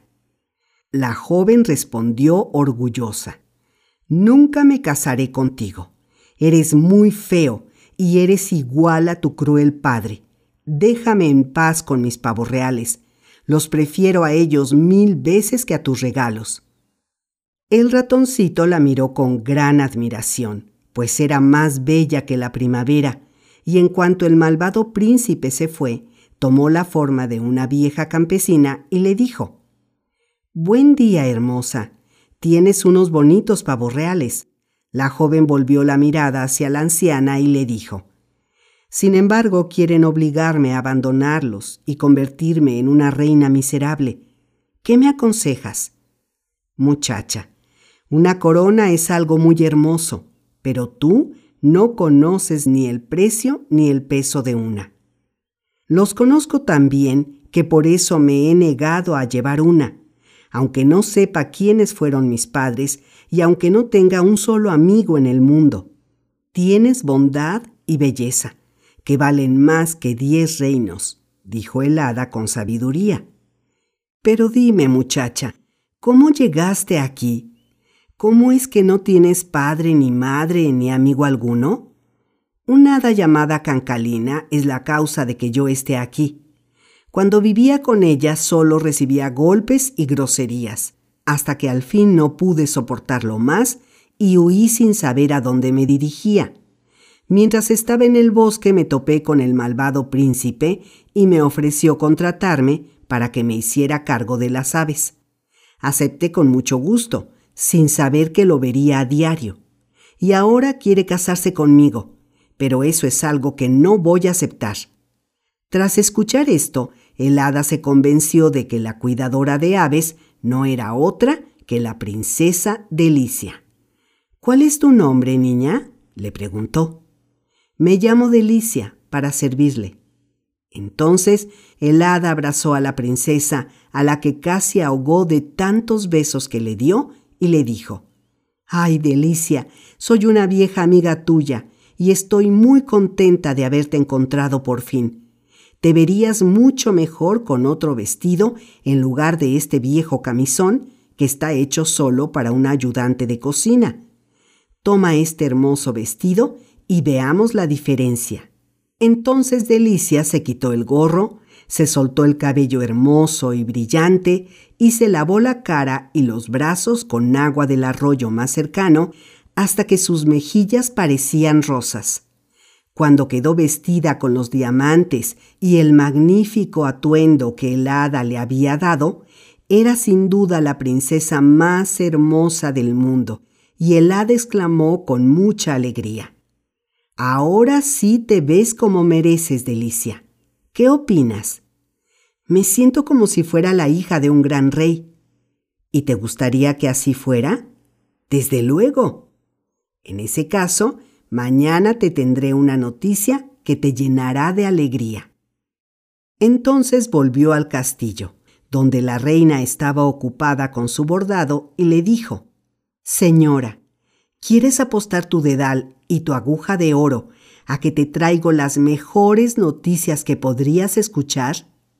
Desde la muerte del rey feliz y el robo de Delicia, las noticias del mundo no valen nada para mí.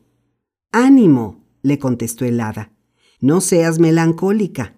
Puedo asegurarte que la princesa está muy bien y que nunca he visto a alguien que pueda competir con ella en hermosura. Mañana podría convertirse en una reina si así lo desea.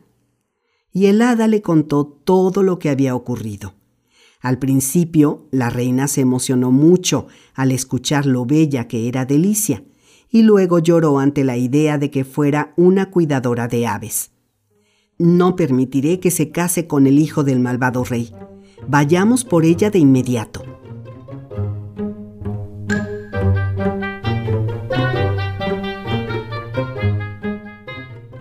Mientras tanto, el malvado príncipe, que estaba muy enojado con Delicia, se había sentado bajo un árbol y se había puesto a gritar, aullar y maldecir hasta que el rey lo escuchó y le gritó desde la ventana. ¿Qué demonios pasa contigo? ¿Por qué estás haciendo este alboroto? Es porque la cuidadora de aves no me ama. ¿No te ama? Ya lo veremos, dijo el rey y mandó llamar a sus guardias, a quienes les dijo que fueran por delicia. A ver si no cambia de parecer muy pronto, agregó sonriendo con malicia. Los guardias llegaron al corral de aves y en cuanto vieron a Delicia, quien con su magnífico vestido y su corona de diamantes parecía una princesa tan hermosa que apenas se atrevían a dirigirle la palabra. Entonces ella les dijo con mucha cortesía, Señores, ¿qué buscan aquí? Señora, nos han enviado por una persona insignificante llamada Delicia. Ese es mi nombre. ¿En qué puedo ayudarlos? Entonces los guardias la ataron de pies y manos por miedo a que fuera a correr y la llevaron ante el rey, que esperaba con su hijo. Cuando la vio, se quedó maravillado de su hermosura Cualquiera con un corazón menos duro se habría compadecido por ella. Pero el malvado rey solo se rió y se burló de Delicia. Muy bien, pequeño espanto, pequeño sapo. ¿Por qué no amas a mi hijo, que es demasiado bueno y guapo para ti? Apúrate a amarlo en este instante, o te bañaremos en brea y te pegaremos plumas. Entonces, la pequeña princesa temblando de terror, se puso de rodillas y dijo, Por favor, no me hagan eso, sería muy molesto. Le pido que me dé dos o tres días más para tomar una decisión, y después de eso puede hacer de mí lo que quiera. El malvado príncipe se moría de ganas de verla embadurnada de brea y emplumada, pero el rey ordenó que la encerraran en un calabozo completamente a oscuras. Fue en ese momento en que la reina y el hada llegaron en la carroza voladora. La reina estaba terriblemente preocupada por cómo estaban las cosas, y se dijo con gran tristeza que estaba destinada a la desdicha. Pero el hada le pidió que fuera valiente. Me las va a pagar todas juntas, dijo, asintiendo con gran determinación. Esa misma noche, tan pronto el malvado rey se había ido a la cama, el hada se transformó de nuevo en ratoncito.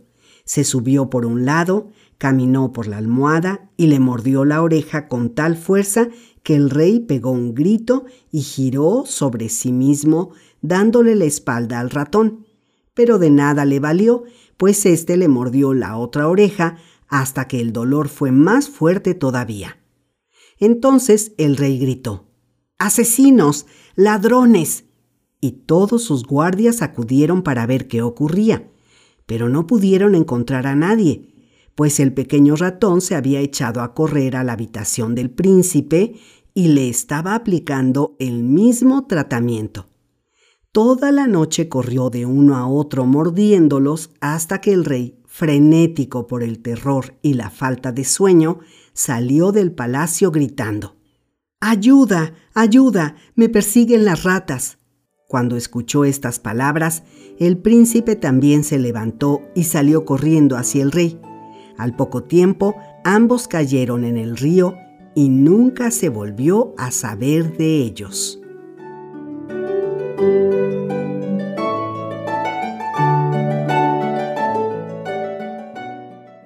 Entonces el hada corrió a contarle a la reina y ambas fueron al oscuro calabozo donde estaba encerrada Delicia. El hada tocaba las puertas con la mano y se abrían al instante, pero tuvieron que pasar por 40 puertas antes de llegar hasta la princesa, que estaba sentada en el piso y se veía muy desalentada.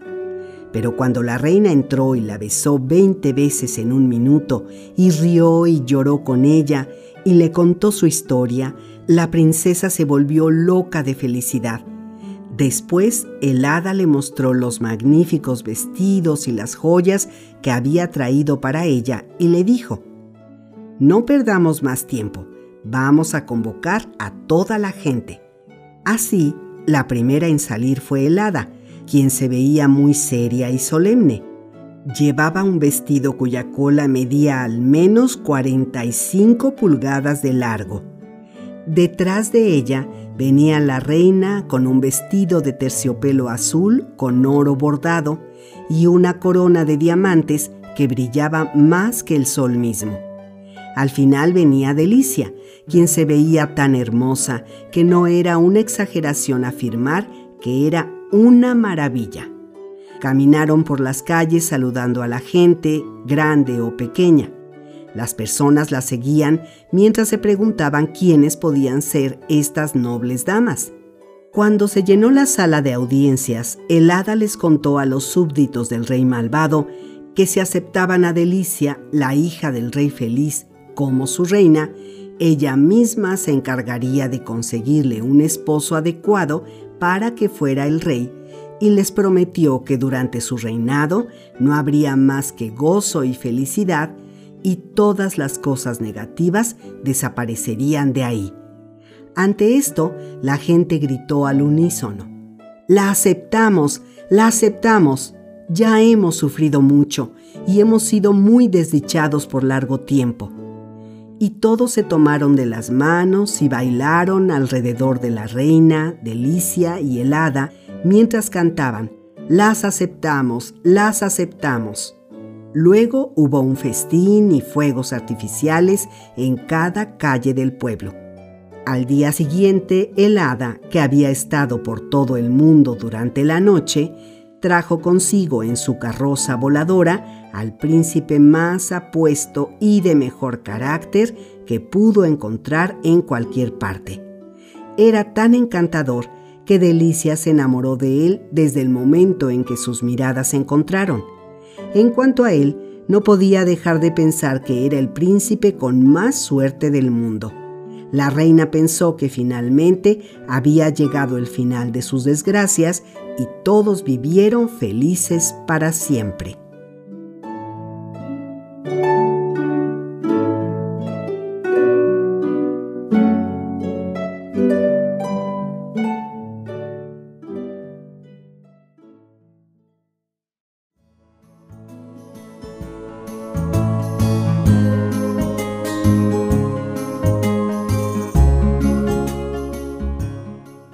El ladrón experto, tomado de la versión de P.C. Asbjorsen.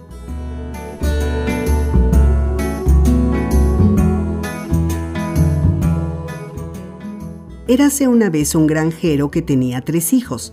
No tenía ninguna propiedad para heredarles ni medios para encauzarlos hacia un modo de ganarse la vida, y no sabía qué hacer así que les dijo que tenían su permiso para dedicarse a lo que quisieran e irse al lugar de su preferencia. También les dijo que los acompañaría de buena gana una parte del camino. Llegó con ellos hasta un lugar donde el camino se dividía en tres. Ahí cada uno de los hijos tomó un sendero, el padre se despidió de ellos y volvió a su casa. Nunca pude saber qué fue de los dos hijos mayores, pero el menor viajó bastante y llegó lejos.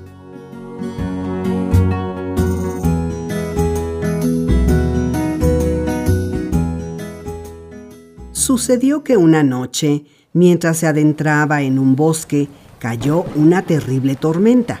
El viento pegaba tan fuerte y llovía de tal manera que con trabajos podía mantener los ojos abiertos y antes de que pudiera darse cuenta ya se había salido de la ruta principal y de pronto no pudo encontrar camino ni sendero alguno, pero siguió adelante y por fin vio una luz a lo lejos en el bosque.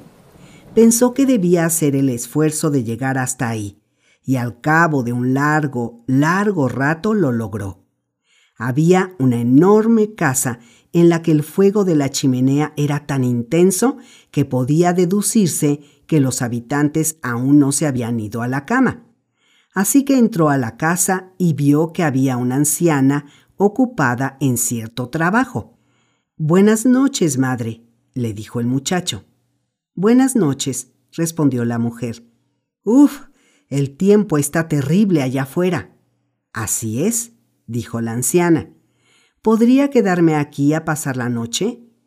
No sería muy buena idea que pasaras la noche aquí. Si la gente que vive en esta casa te encuentra, nos matarán a los dos. ¿Qué clase de gente es? preguntó el joven. Ladrones, gente así, dijo la anciana. Me robaron cuando era pequeña y desde entonces he tenido que cuidar la casa. Creo que aún así voy a quedarme a dormir, sin importar lo que pase. No voy a salir al bosque en una noche como esta.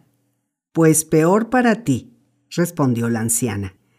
El joven se recostó en una cama que estaba ahí a un lado, pero no se atrevió a quedarse dormido, y qué bueno que fue así, pues los ladrones llegaron y la mujer les dijo que un extraño había entrado a la casa, y ella no había podido hacer que se fuera. ¿Viste si traía dinero?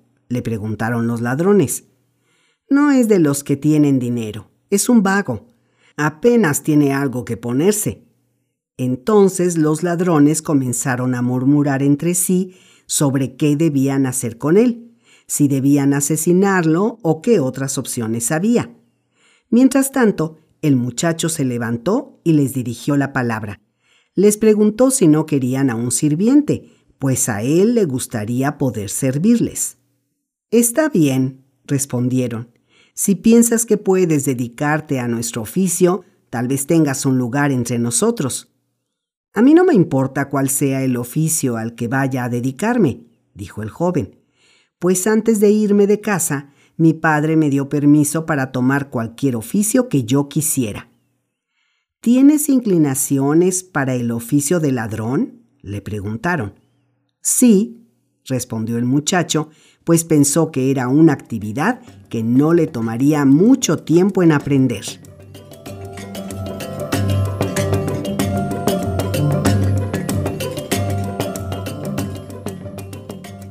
No muy lejos de ahí vivía un hombre que tenía tres bueyes. Dicho hombre llevaría al pueblo a vender uno de sus animales.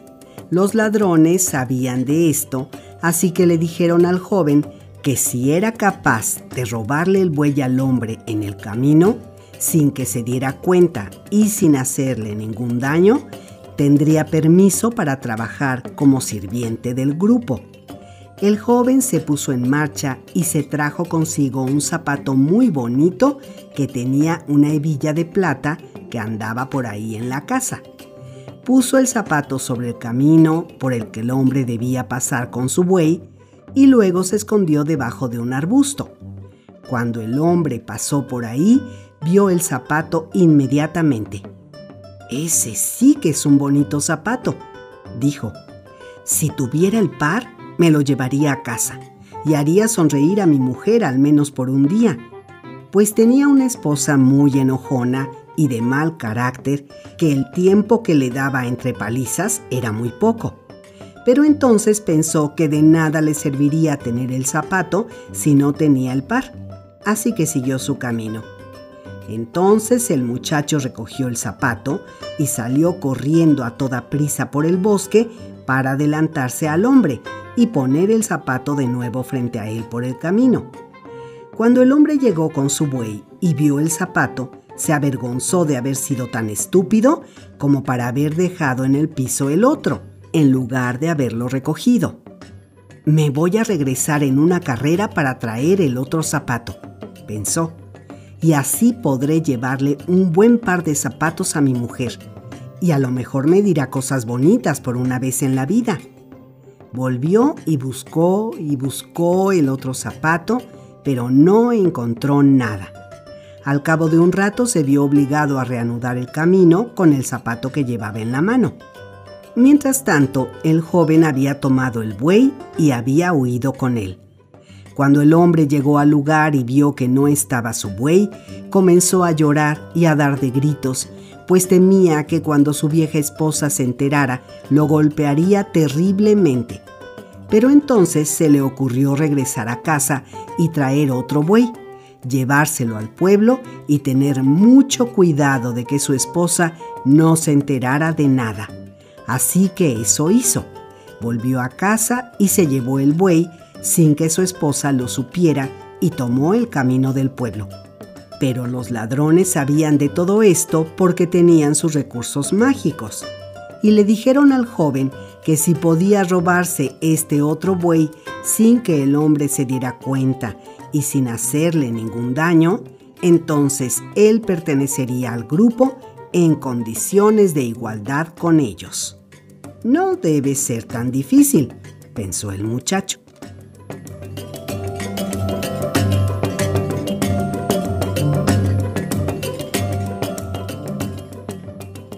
Esta vez se llevó una cuerda que se pasó por debajo de los brazos, con la que se ató colgado a un árbol que estaba en el camino por el que el hombre debía pasar.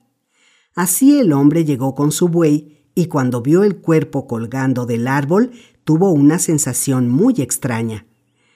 Qué pesada debió ser tu carga como para haberte ahorcado, exclamó. Pero yo no puedo devolverte el aliento. Así que por mí puedes permanecer ahí colgado. Siguió su camino y el joven se bajó del árbol. Corrió tomando un atajo y llegó antes a otro árbol del que también se colgó por donde debía pasar el hombre. ¿Cómo me gustaría saber si en verdad sufrías tanto que terminaste por colgarte ahí, o si solo se trata de un duende el que tengo ante los ojos? En fin, por mí puedes seguir ahí colgado, seas un duende o no, dijo, y siguió su camino con su buey. Una vez más, el muchacho volvió a hacer lo que ya había hecho dos veces. Se bajó del árbol, corrió tomando un atajo y volvió a atarse a un árbol a la mitad del camino por el que debía pasar el hombre. Pero cuando el hombre volvió a ver esto, se dijo a sí mismo, ¡Qué mal está esto! ¿Será posible que los tres hubieran sido tan desdichados que se hubieran colgado de estos árboles? No, seguramente se trata de brujería. pero voy a descubrir la verdad. Si los otros dos continúan ahí colgados, es que esto es verdad, pero si ya no están, significa que todo es pura brujería. Así que amarró al buey y volvió corriendo a ver si en verdad seguían los cuerpos colgados. Mientras hacía esto y revisaba en cada árbol, el joven bajó del árbol, tomó el buey y se fue.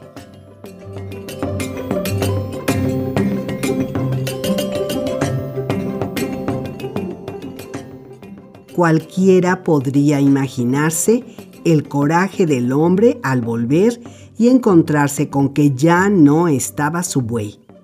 Lloró e hizo un coraje muy fuerte, pero al final se calmó y se dijo que lo mejor era volver a casa y traerse el tercer buey sin que su esposa supiera y tratar de venderlo muy bien para obtener una buena cantidad de dinero. Así que volvió a casa y se llevó el tercer buey sin que su esposa lo notara. Pero los ladrones ya sabían esto y le dijeron al muchacho que si lograba robarle ese buey como había robado los otros dos, sería el jefe de la banda. Así que el joven se fue al bosque y cuando el hombre se acercaba con su buey, el joven comenzó a gritar muy fuerte, imitando el balido de un buey enorme. Cuando el hombre escuchó el sonido, se puso muy contento, pues le pareció reconocer los balidos de su gran novillo, y pensó que ahora podía recuperar ambos. Así que ató al tercer buey y se fue corriendo en busca de los otros bueyes, adentrándose en el bosque. Mientras tanto, el joven huía con el tercer buey.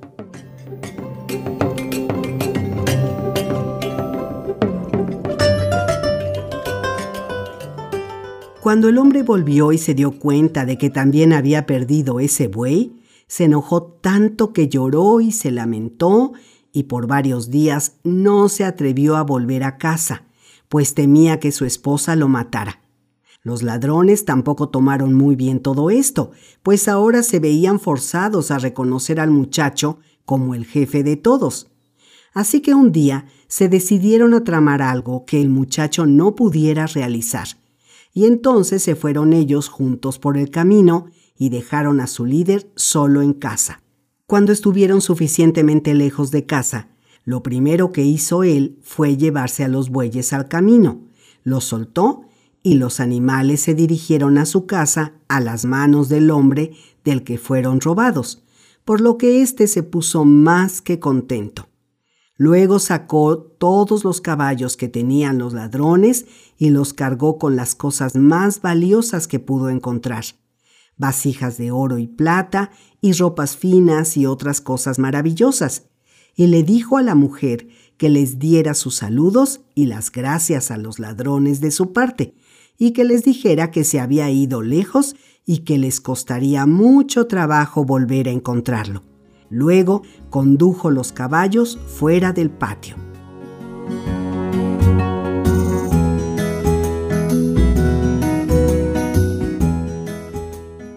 Después de un largo, largo tiempo, llegó al camino por el que pasaba la vez que encontró a los ladrones y cuando estuvo muy cerca de su pueblo y vio la casa donde su padre vivía, se puso un uniforme que encontró entre las cosas que le había quitado a los ladrones y que lo hacían lucir como un general y llegó hasta el patio con el porte de un gran hombre. Entonces entró a la casa y preguntó si podían darle alojamiento. No podemos, dijo su padre. ¿Cómo podríamos darle posada a un caballero como usted Apenas cuento con algo de ropa y sábanas para mí, y mire qué harapos. Siempre has sido un hombre duro, dijo el joven, y seguirás siéndolo si no le das alojamiento a tu propio hijo. ¿Tú eres mi hijo? ¿No me reconoces? Entonces lo reconoció y le preguntó, ¿En qué trabajo has estado que te ha permitido convertirte en un gran hombre en tan poco tiempo? Voy a contártelo. Tú me dijiste que podía dedicarme a cualquier cosa que yo quisiera, así que me hice aprendiz de unos ladrones, y tras haber cumplido con mi parte, me he convertido en el ladrón experto. Ahora bien, el gobernador de la provincia vivía cerca de la cabaña de su padre, y este gobernador tenía una casa muy grande y tanto dinero que ni siquiera sabía cuánto tenía, y también tenía una hija que era bonita y delicada, buena y muy lista. Así que el ladrón se decidió a tenerla por esposa y le dijo a su padre que fuera con el gobernador a pedir la mano de la joven. Si te pregunta cuál es mi oficio, puedes decirle que soy un ladrón experto. Debes estar loco, dijo el hombre. No puedes estar en tus cabales si piensas algo tan tonto como eso. Debes ir con el gobernador y pedir la mano de su hija. No puedes evitarlo, dijo el muchacho. Pero no me atrevo a ir con el gobernador y decirle eso. Es un hombre con mucho dinero y tiene una gran riqueza de varios tipos. No hay opción, dijo el ladrón experto. Debes ir lo quieras o no. Si con buenas palabras no puedo convencerte de que vayas, entonces tendré que utilizar malas palabras. Pero el hombre no quería ir. Así que el ladrón experto lo siguió, amenazándolo con una rama de abedul, hasta que acudió llorando y gimoteando a llamar a la puerta del gobernador de la provincia. Vaya, hombre, ¿qué asunto te trae por aquí? le preguntó el gobernador. Entonces le contó que tenía tres hijos que se habían ido un día, y cómo él les había dado permiso de ir a donde quisieran y tomar cualquier oficio que les gustara. Ahora bien, el menor de ellos ha vuelto a casa y me ha amenazado para que viniera hasta aquí a pedir la mano de su hija para él y a decirle que él es el ladrón experto, dijo el hombre y se puso a llorar y a lamentarse. No te aflijas, buen hombre, le dijo el gobernador riéndose. Puedes decirle de mi parte que primero debe probar eso.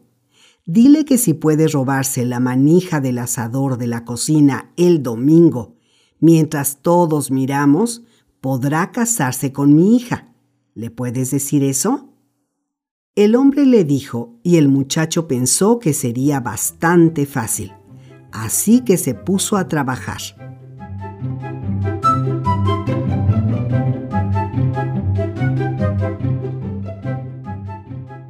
se dispuso a atrapar tres liebres vivas.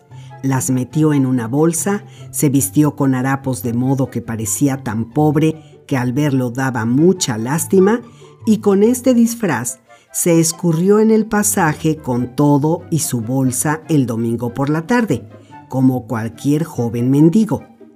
El gobernador y todos los demás estaban en la cocina, vigilando el asador. Mientras tanto, el joven dejó salir una de las liebres de la bolsa, la cual se echó a correr por el patio. Miren esa liebre, decía la gente desde la cocina y quisieron salir a atraparla. El gobernador también la vio, pero exclamó, Dejen que se vaya. No tiene sentido intentar atrapar a una liebre cuando está corriendo. No pasó mucho tiempo antes de que el muchacho dejara escapar otra liebre la cual volvió a llamar la atención de la gente reunida en la cocina y creyeron que era la misma. Así que de nuevo quisieron salir para atraparla, pero el gobernador les dijo que sería inútil. Sin embargo, al poco rato el muchacho dejó escapar la tercera liebre, la cual echó a correr por todo el patio. Las personas en la cocina la vieron y creyeron que era la misma, así que quisieron salir a atraparla. Es una liebre notable, exclamó el gobernador. Veamos si podemos atraparla. Así que salió al patio y los demás hicieron lo mismo y persiguieron a la liebre a toda prisa. Mientras tanto, el ladrón experto tomó la manija del asador y escapó con ella. Y no sé si esa tarde el gobernador tuvo carne para asar, pero sé que no tuvo liebre rostizada a pesar de que estuvo detrás de ella hasta quedar acalorado y exhausto.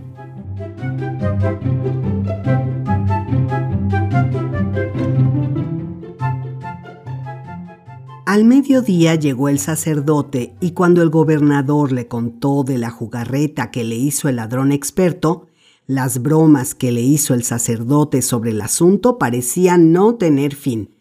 Al menos yo no puedo imaginar que un tonto como ese pudiera engañarme, dijo el sacerdote.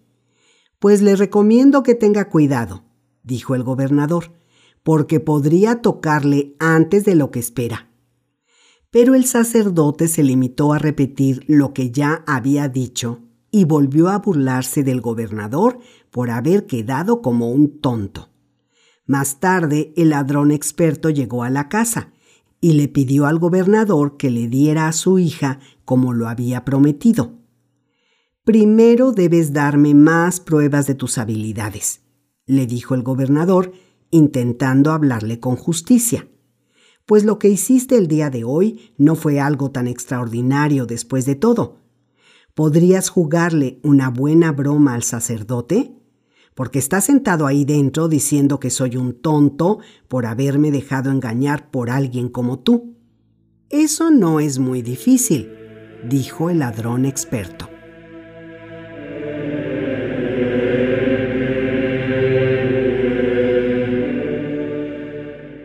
Así que se disfrazó de un ave, se echó encima una sábana blanca, cortó las alas de un ganso y se las puso en la espalda, y vestido así se subió a un árbol de maple que había en el jardín del sacerdote.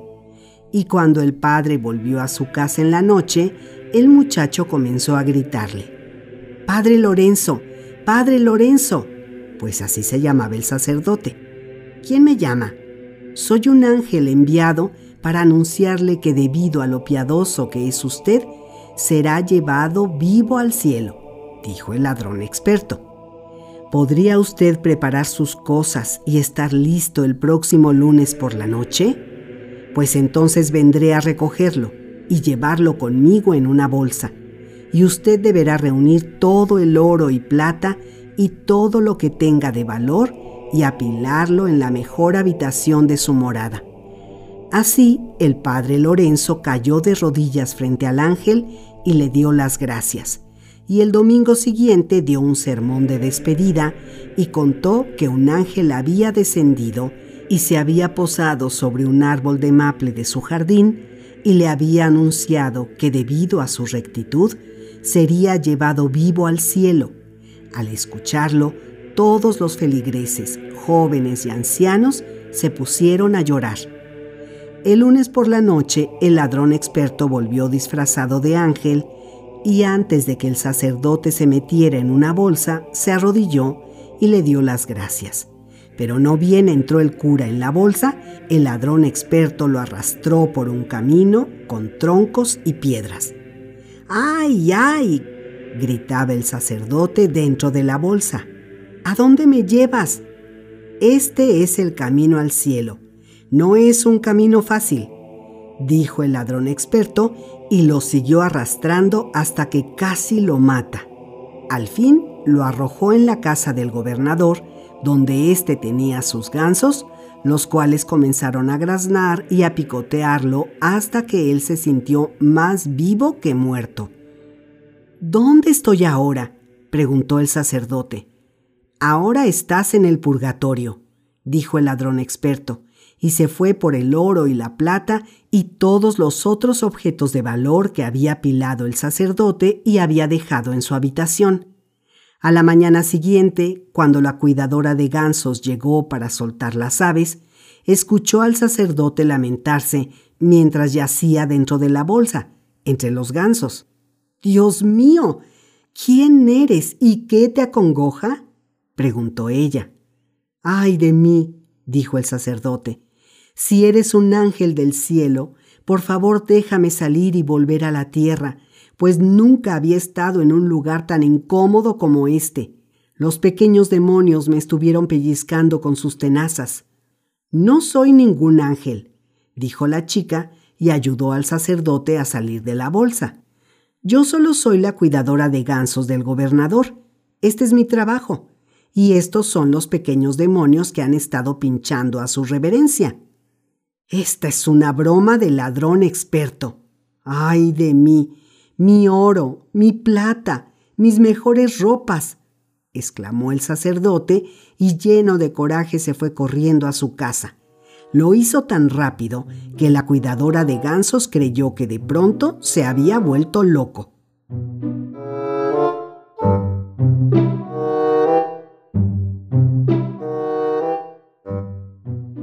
Cuando el gobernador supo lo que le había pasado al sacerdote, casi se muere de risa. Pero cuando el ladrón experto regresó a reclamar la mano de su hija, como lo había prometido, solo volvió a darle unas bonitas palabras. Debes darme una prueba más de tus habilidades para que realmente pueda estar seguro de tu valor. Tengo 12 caballos en mi establo y voy a poner a doce mozos de cuadra para cuidarles, uno para cada caballo.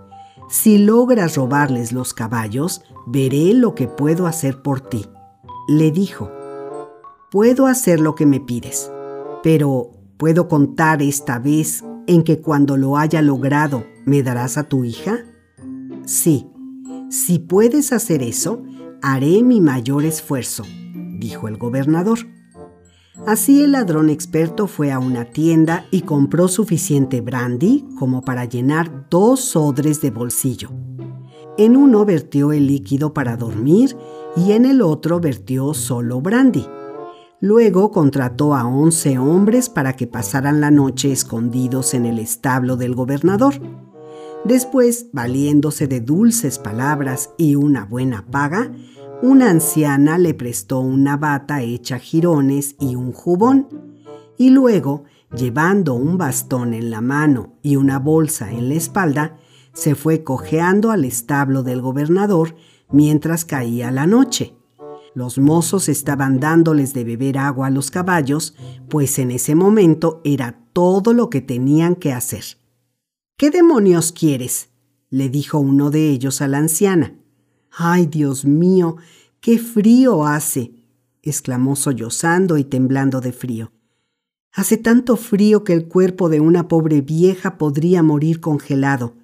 Por piedad, déjenme pasar aquí la noche y sentarme apenas en la entrada del establo. No se puede. Vete de aquí en este momento. Si el gobernador te llega a ver aquí, nos irá bastante mal, le dijo otro. Pobre mujer desamparada, exclamó otro que sintió lástima por ella. Esa pobre mujer no puede hacerle daño a nadie. Bien se puede sentar ahí sin problemas. Los demás pensaban que ella no debía estar ahí, pero mientras discutían, la vieja se fue acercando cada vez más al establo, hasta que se sentó detrás de la puerta y una vez que estuvo dentro ya nadie le hizo caso. Conforme avanzaba la noche, los mozos sentían más frío y era más difícil soportarlo sentado sobre los caballos. Vaya que hace frío, exclamó uno y comenzó a agitar los brazos adelante y atrás frente al pecho. Sí, tengo tanto frío que me castañetean los dientes, dijo otro. Si al menos tuviéramos un poco de tabaco, dijo un tercero. Uno de ellos tenía un poco así que lo repartieron entre todos, pero apenas les alcanzó para una probada a cada uno. Igual lo mascaron. Esto les ayudó un poco, pero no pasó mucho tiempo antes de que volvieran a tener frío. ¡Qué frío! Me congelo, exclamó uno de ellos temblando nuevamente. ¡Qué frío!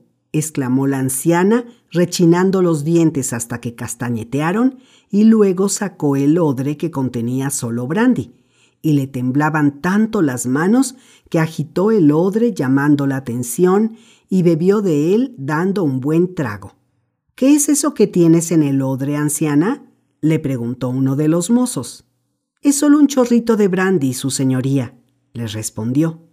¿Brandy? Dame un trago, convídame un trago, comenzaron a exclamar los doce mozos. Pero es que tengo muy poco y no les alcanzaría ni para humedecer los labios, pero estaban decididos a bebérselo, así que no había más remedio que darles el brandy. La mujer sacó el odre que contenía el filtro para dormir y se lo puso en los labios al primero de ellos, y así fue repartiéndoles la bebida mientras se aseguraba de que cada uno bebiera justo la cantidad necesaria. No había terminado de beber su parte el doceavo mozo de cuadra cuando el primero ya estaba roncando.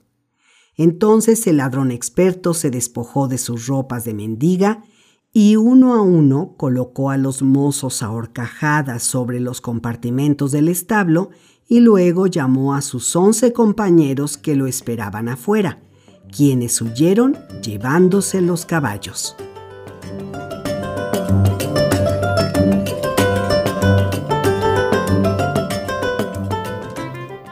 En la mañana, cuando el gobernador llegó a ver a los mozos, estos apenas comenzaban a volver en sí.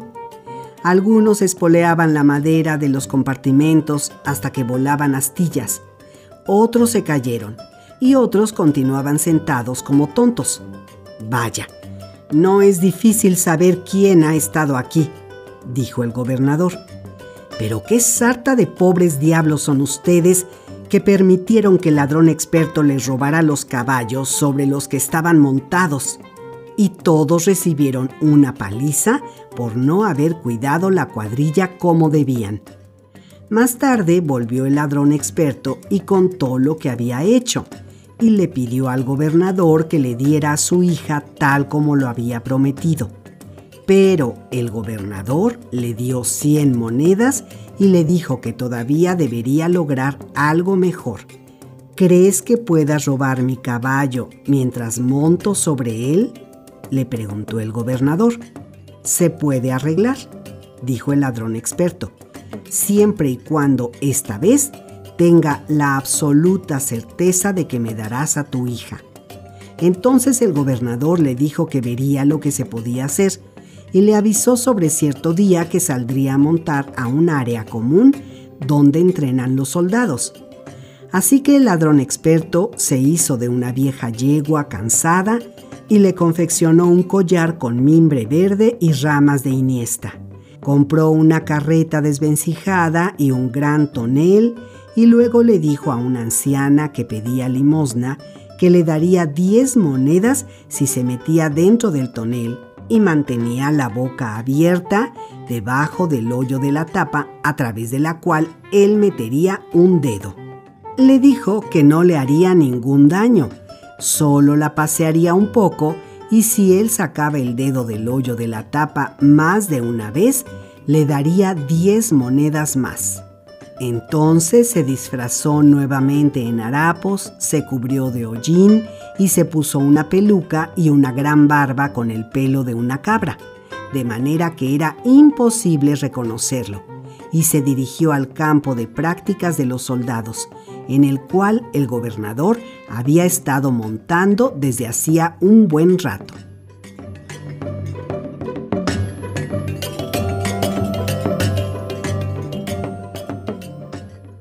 Cuando el ladrón experto llegó ahí, la yegua avanzaba tan lenta y tranquilamente que la carreta apenas parecía moverse del lugar.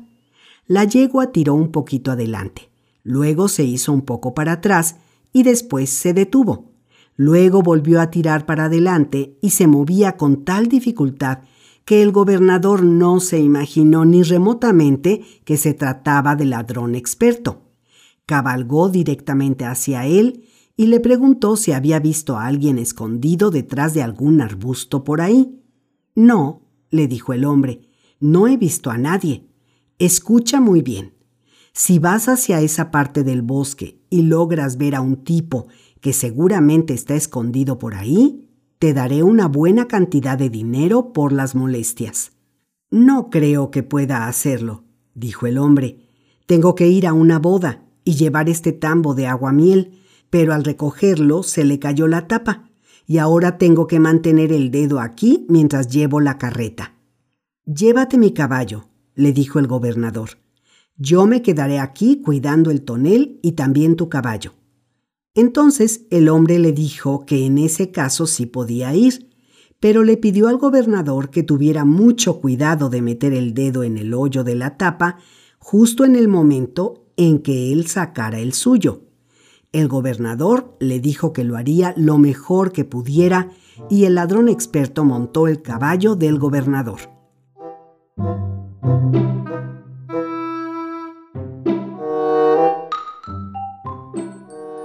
El tiempo pasó y se hizo más y más tarde y el hombre no volvía, hasta que el gobernador se cansó de tener el dedo en el agujero del tonel y lo sacó. Ahora me debes diez monedas más, exclamó la anciana desde el interior del tonel, por lo que el gobernador vio rápidamente qué tipo de aguamiel contenía el tambo y se fue a su casa. No llevaba mucho tiempo caminando cuando encontró a uno de sus sirvientes que le traían el caballo, pues el ladrón experto ya se lo había llevado a su casa. Al día siguiente fue con el gobernador a pedirle que le entregara a su hija según lo había prometido.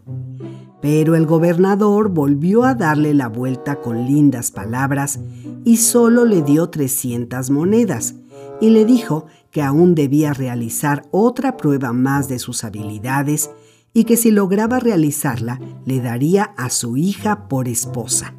El ladrón experto le dijo que vería lo que podía hacer dependiendo de qué se trataba. ¿Crees que podría robar la sábana de mi cama y el camisón para dormir de mi esposa? le preguntó el gobernador. No es algo imposible, solo desearía que pudiera obtener a tu hija tan fácilmente. Por la noche, el ladrón experto se dirigió al patíbulo y cortó el lazo del cuerpo de un ladrón que había sido ahorcado. Se lo echó a los hombros y se lo llevó. Luego consiguió una gran escalera y la colocó afuera de la ventana de la recámara del gobernador. Subió la escalera y movió la cabeza del hombre de arriba a abajo como si se tratara de alguien que estuviera espiando desde afuera. Ahí está el ladrón experto, exclamó el gobernador dándole un empujón a su esposa. Voy a dispararle. Entonces tomó un rifle que había dispuesto al lado de la cama. No le dispares, le dijo su esposa. Tú mismo acordaste con él que viniera aquí. Voy a dispararle, le dijo y se quedó apuntando con el arma. Pues no bien estaba a punto de disparar, la cabeza desaparecía. Al fin, el gobernador encontró una oportunidad y disparó. El cadáver cayó haciendo un fuerte ruido al impactarse contra el suelo, y el ladrón experto bajó la escalera lo más rápido que pudo. Bien, dijo el gobernador, yo soy la máxima autoridad aquí, pero la gente siempre comienza con sus habladurías, y sería muy desagradable que vieran este cadáver aquí así que lo mejor que puedo hacer es salir y enterrarlo. Haz lo que creas más conveniente, le dijo su esposa. Entonces el gobernador bajó las escaleras y salió de la casa. No bien había cruzado el umbral de la puerta y el ladrón experto ya se había escurrido al interior de la casa y ya estaba en la habitación con la mujer. ¿Y qué tal, querido? ¿Ya terminaste tan rápido? le dijo la mujer, pues pensaba que era su esposo. Sí, nada más lo eché a un hoyo, le dijo él, y le eché un poco de tierra encima. Es todo lo que pude hacer esta noche con este clima. Lo voy a enterrar bien más tarde. Pero pásame la sábana para limpiarme, porque estaba sangrando y me manché de sangre al cargarlo. Y entonces ella le dio la sábana. Creo que tendrás que darme también tu camisón porque parece que la sábana no va a ser suficiente. Entonces ella le dio el camisón y él le dijo que justo en ese momento recordó que no había asegurado la puerta por dentro, así que bajaría a hacerlo y luego ya podría meterse a la cama nuevamente. Así bajó llevándose la sábana y el camisón. Una hora después volvió el verdadero gobernador. Vaya, ¿Cuánto tiempo te tomó asegurar la puerta de la casa? le dijo su esposa. ¿Dónde dejaste la sábana y el camisón? ¿De qué me hablas? preguntó el gobernador. Te estoy preguntando qué hiciste con el camisón y la sábana que me pediste para limpiarte la sangre. Dios mío, ¿será posible que de nuevo me haya ganado la partida?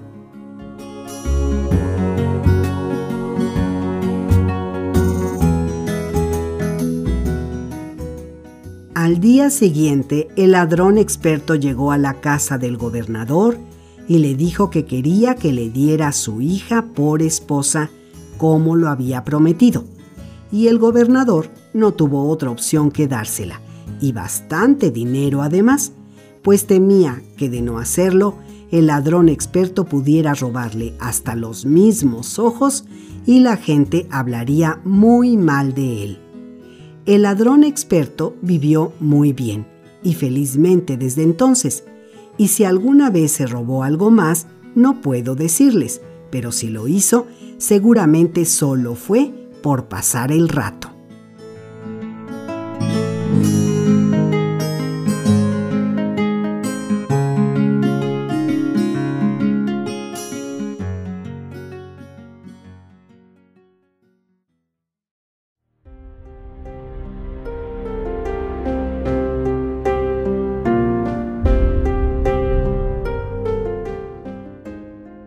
Daplegrim, versión de Peter Christen Absorsen y Jorgen Moe, tomada de los cuentos del rey Gravinu de Charles Dolin.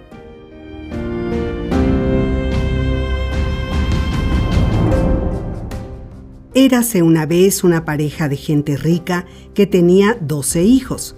Cuando el menor de ellos creció, ya no quiso permanecer en casa y se fue al mundo a buscar fortuna. Sus padres le dijeron que él estaba muy bien en casa y que podía quedarse con ellos, pero él no quiso y dijo que debía irse, así que tuvieron que darle permiso. Después de mucho caminar, llegó hasta el palacio de un rey en el que pidió posada. La hija del rey de ese país había sido secuestrada por un troll de las montañas y el rey no tenía más hijos por lo que él y su gente estaban muy tristes y afligidos. El rey había ofrecido a la princesa y la mitad de su reino a quien la rescatara, pero no había nadie que pudiera hacerlo, aunque varios lo habían intentado. Así que cuando el muchacho llevaba en el palacio un año aproximadamente, quiso volver a casa a visitar a sus padres, pero al llegar a casa se encontró con que sus padres estaban muertos y sus hermanos se habían repartido todo lo que sus padres poseían. No le habían dejado nada a él. Entonces, ¿no me toca nada de la herencia? preguntó el joven. ¿Quién iba a saber si aún vivías? Has estado deambulando por ahí mucho tiempo, le respondieron sus hermanos. Sin embargo, hay doce yeguas allá en la colina que aún no nos hemos repartido. Si las quieres como la parte que te corresponde, quédatelas.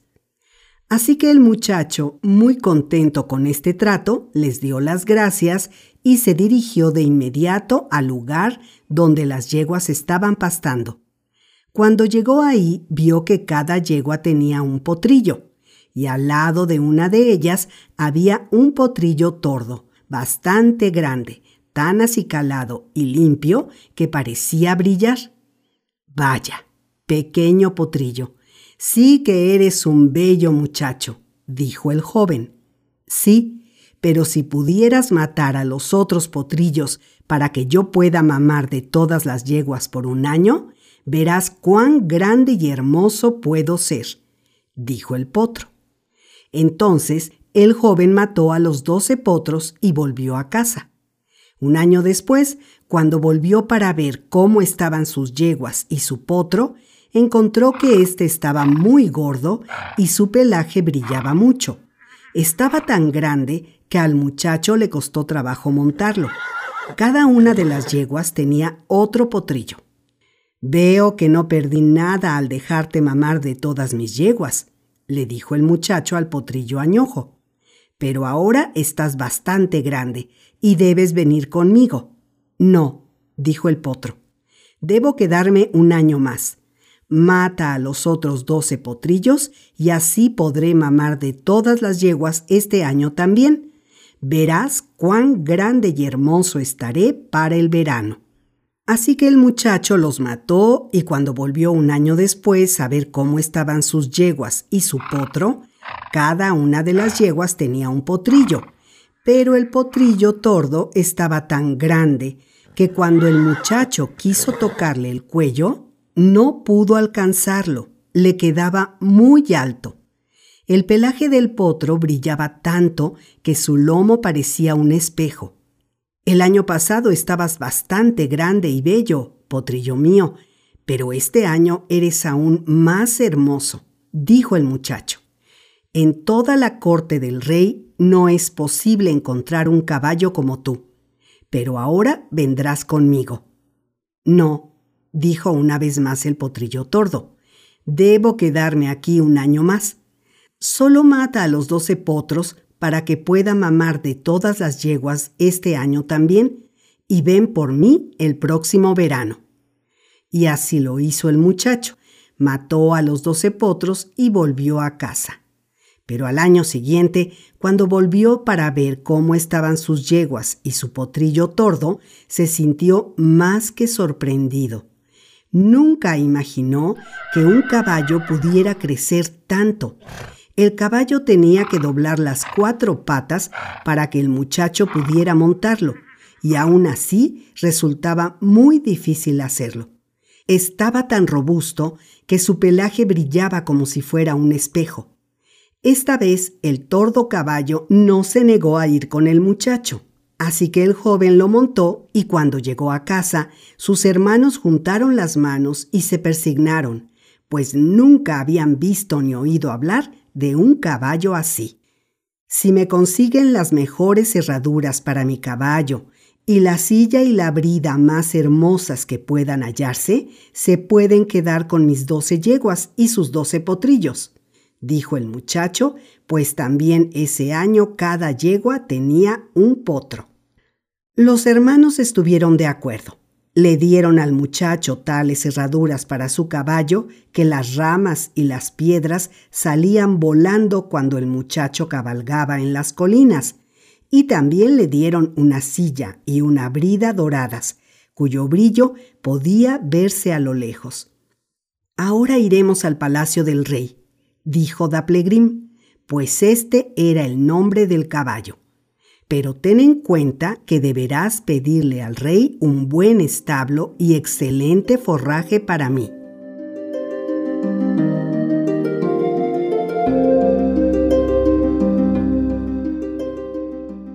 El muchacho le prometió no olvidarlo, y así llegaron al palacio.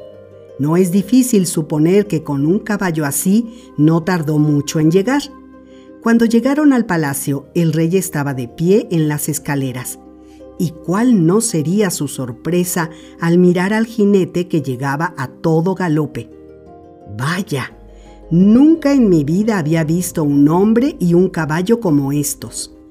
Y cuando el muchacho le preguntó si podían darle morada en el palacio, el rey se puso tan feliz ante tal petición que poco le faltó para ponerse a bailar de inmediato le dijo que desde luego podía quedarse en el palacio. En ese caso, le pido que me proporcione un buen establo y excelente forraje para mi caballo. Le dijeron que le darían tanto heno dulce y avena al caballo como quisiera comer, y que los otros jinetes sacarían a sus caballos para que Daplegrim estuviera solo y tuviera espacio suficiente. Pero esto no duró mucho pues la gente de la corte del rey tuvo envidia del muchacho y si no habían cometido un crimen contra él era porque no se atrevían. Al final, optaron por decirle al rey que el muchacho había dicho que él podía ir a rescatar a la princesa que hacía mucho había sido secuestrada por un troll de las montañas. El rey mandó llamar al muchacho y le dijo que había escuchado que él había dicho que podría rescatar a la princesa, por lo que debía hacerlo. Si lo lograba, el rey cumpliría su promesa de darle la mitad de su reino y la mano de la princesa. Pero si fracasaba, lo mandaría matar. El joven negó haber dicho tal cosa, pero esta negativa fue inútil pues el rey se mostró sordo a sus palabras y no le quedó más remedio que decir que haría el intento por rescatar a la princesa.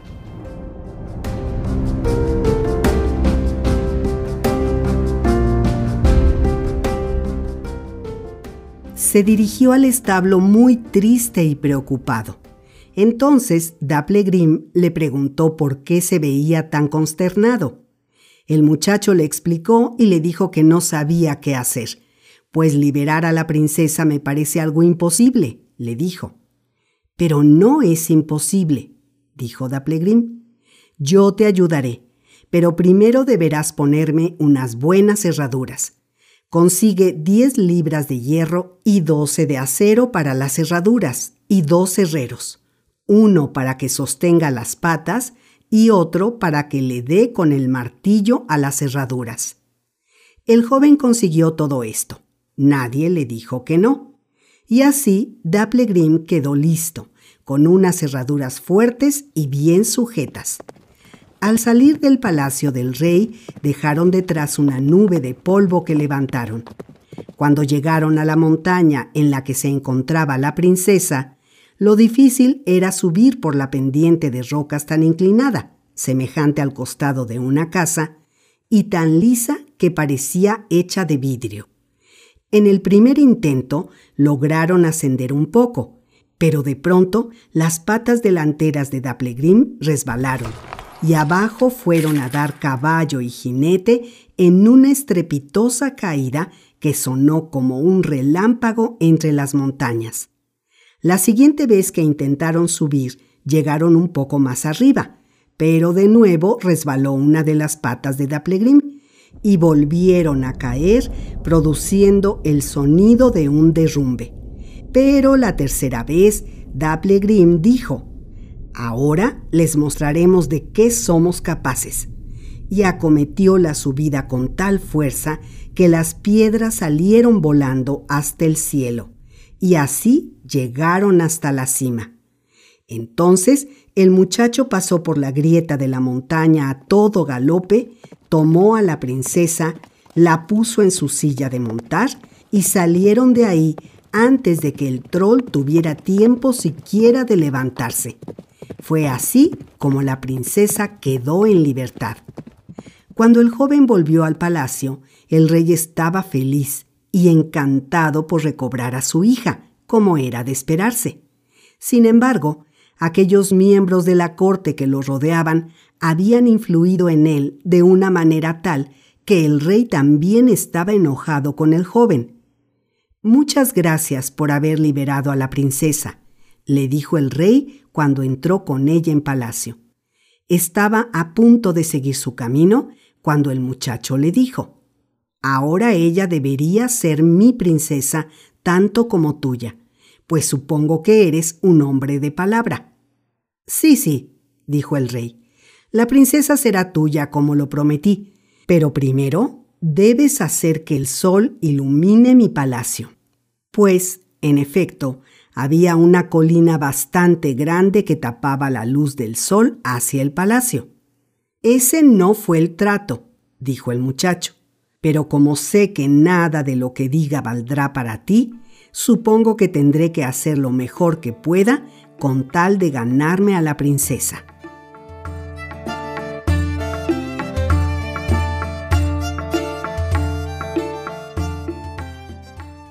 Así que regresó con Dapplegrim y le dijo cuál era la voluntad del rey.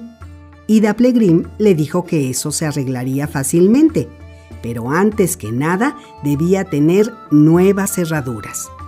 Estas debían estar hechas con 10 libras de fierro y 12 de acero, y para hacerlas era necesario que hubiera dos herreros, uno para martillar el metal y otro para detenerlo y luego sería muy fácil hacer que el sol brillara en el palacio del rey. El muchacho mandó traer todo esto y obtuvo al instante lo que necesitaba, pues el rey pensó que no podía negarse a estos requerimientos, y así fue como Dapplegrim tuvo nuevas cerraduras y unas muy buenas.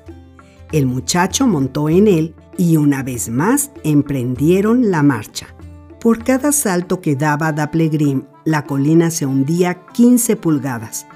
Brincaron y brincaron hasta que ya no hubo más colina que estorbara al rey.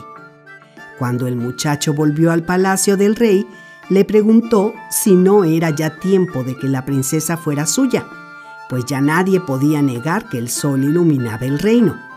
Pero las otras personas en el castillo habían mal aconsejado al rey y éste le respondió que desde luego tendría a la princesa, pues nunca había sido otra su intención, pero que ella debía tener un caballo tan bueno como el suyo para la boda.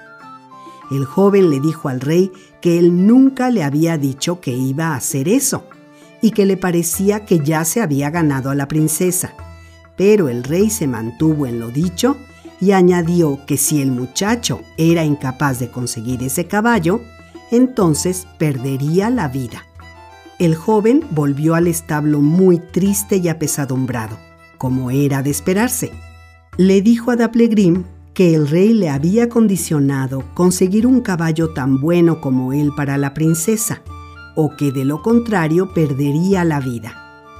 Esta vez es algo muy difícil, dijo el muchacho, pues no se puede encontrar en todo el mundo un caballo como tú.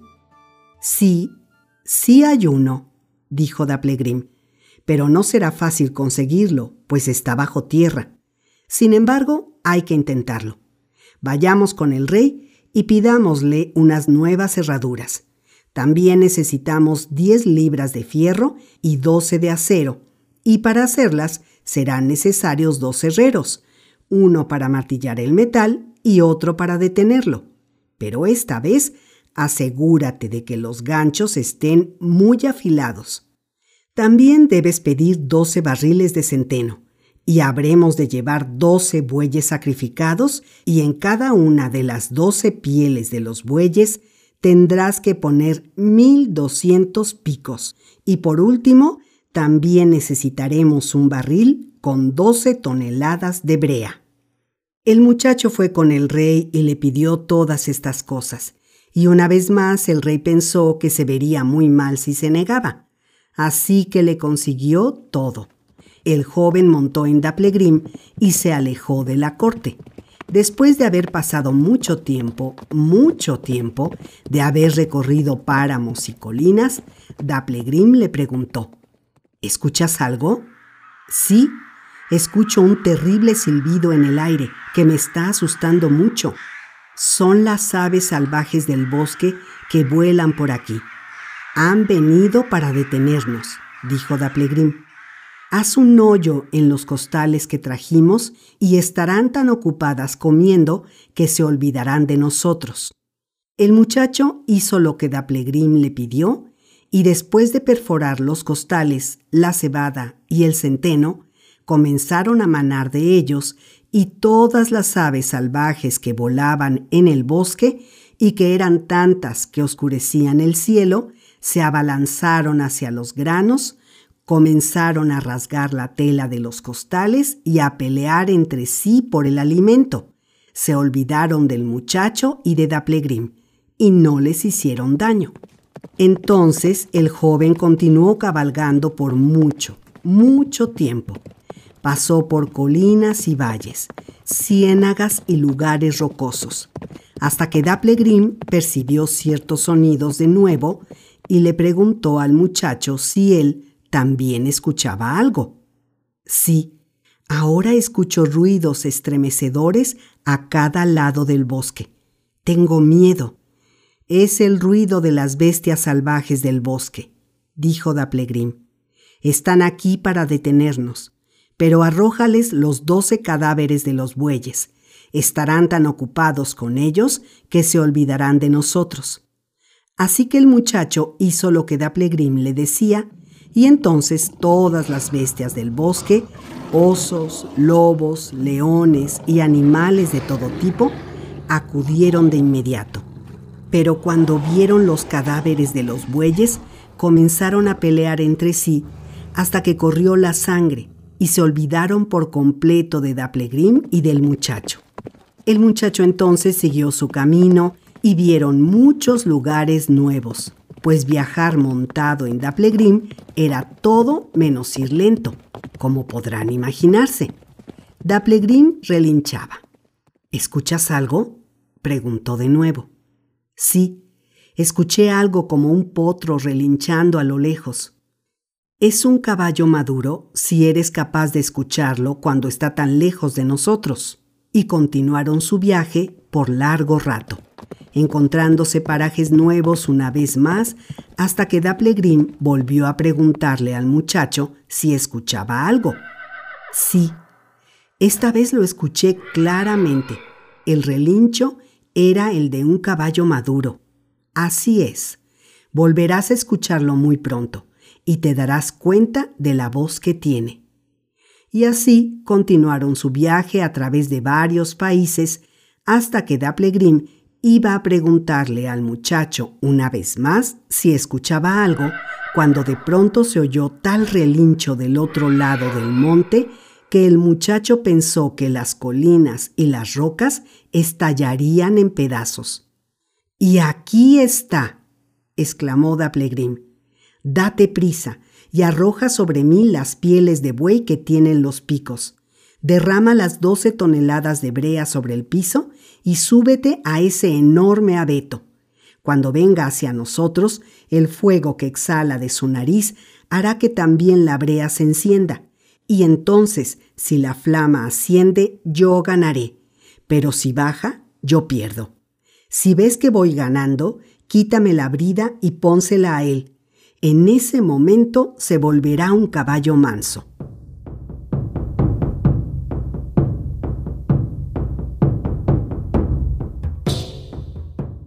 El muchacho arrojó las pieles con los picos sobre Daplegrim, derramó la brea por el piso, se subió al abeto para ponerse a salvo y apareció un caballo echando fuego por las narices.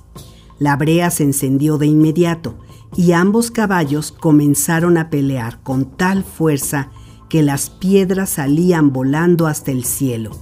Se mordían, se daban coces y el muchacho los veía entre las llamas hasta que éstas comenzaron a elevarse pues cuando el otro caballo mordía o pateaba a Daplegrim, se topaba con los picos que salían de la piel que le cubría.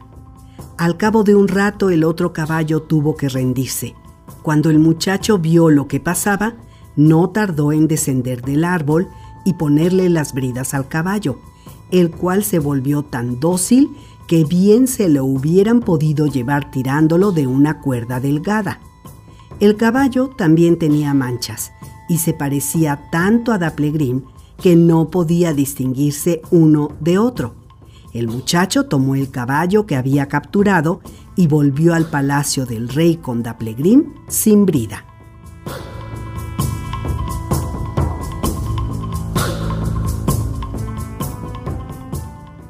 Cuando llegaron, el rey estaba en el patio del palacio. ¿Puedes decirme cuál es el caballo que he atrapado y cuál el que ya tenía? le preguntó el muchacho al rey. Si no puedes, me parece que tu hija será mía. El rey miró a ambos caballos. Los observó de arriba a abajo, por delante y por detrás, pero ambos eran idénticos. No, dijo el rey, no puedo decir cuál es cuál y como has conseguido un caballo espléndido para la boda de mi hija, será tuya. Pero antes tendrás que superar una prueba más para ver si era tu destino casarte con ella. Ella se esconderá un par de veces y después tú te esconderás dos veces. Si cada vez que se esconda tú logras encontrarla y ella no puede encontrarte, significará que estaban destinados a estar juntos y la princesa será tuya. Eso tampoco estaba en el trato que hicimos, dijo el muchacho, pero enfrentaré esta prueba si así debe ser.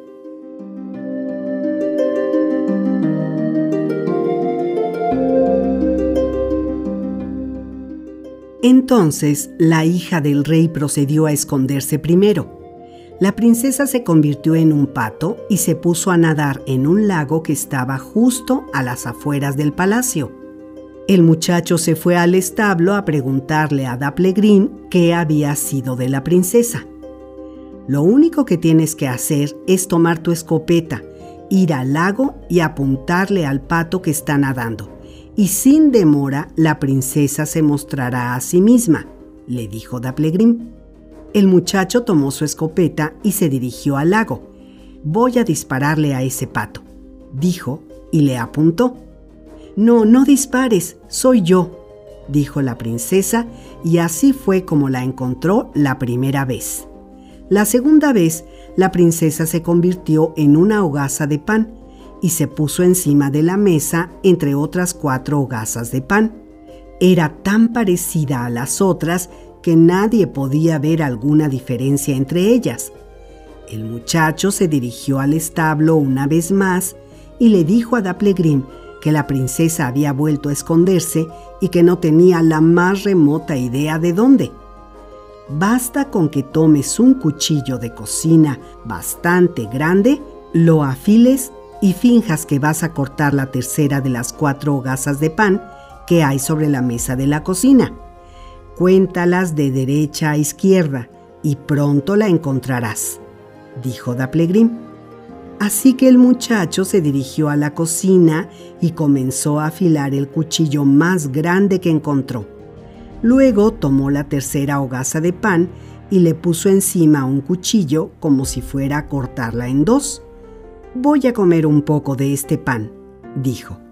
No, querido amigo, no cortes el pan, soy yo, dijo la princesa, y así fue como la encontró la segunda vez. Y ahora le tocaba a él ir a esconderse, pero Daplegrim le había dado tan buenas instrucciones que no resultaría fácil encontrarlo. Primero se convirtió en una mosca y se escondió en la nariz de Daplegrim. La princesa lo buscó por todas partes y quería entrar al establo pero Daplegrim comenzó a soltar mordidas y coces de tal modo que a ella le dio miedo entrar y no pudo encontrar al muchacho. Muy bien, dijo la princesa, como no he podido encontrarte, deberás mostrarte por ti mismo. Y el muchacho apareció de pronto frente a ella en el establo. Daplegrim le dijo de nuevo lo que debía hacer y se convirtió en un terrón y se colocó entre la herradura y la pezuña de la pata izquierda de Daplegrim. La hija del rey volvió a buscarlo por todos lados hasta que por fin se acercó al establo y quiso aproximarse al compartimento de Daplegrim. Esta vez la dejó entrar y ella buscó por todas partes, pero no pudo mirar bajo la herradura del caballo, pues éste se mantuvo firme todo el tiempo y así ella no pudo encontrar al muchacho. Muy bien, pues tendrás que revelar dónde estás, ya que no he podido encontrarte, dijo la princesa, y al instante el muchacho se apareció a su lado.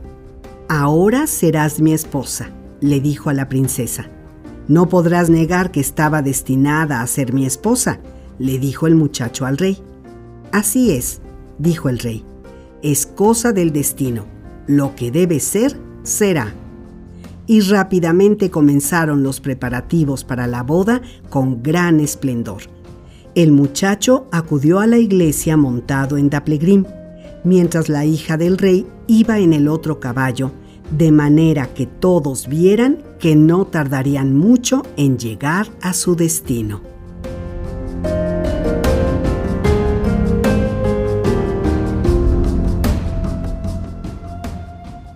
programa realizado con el apoyo del Sistema de Apoyos a la Creación y Proyectos Culturales FONCA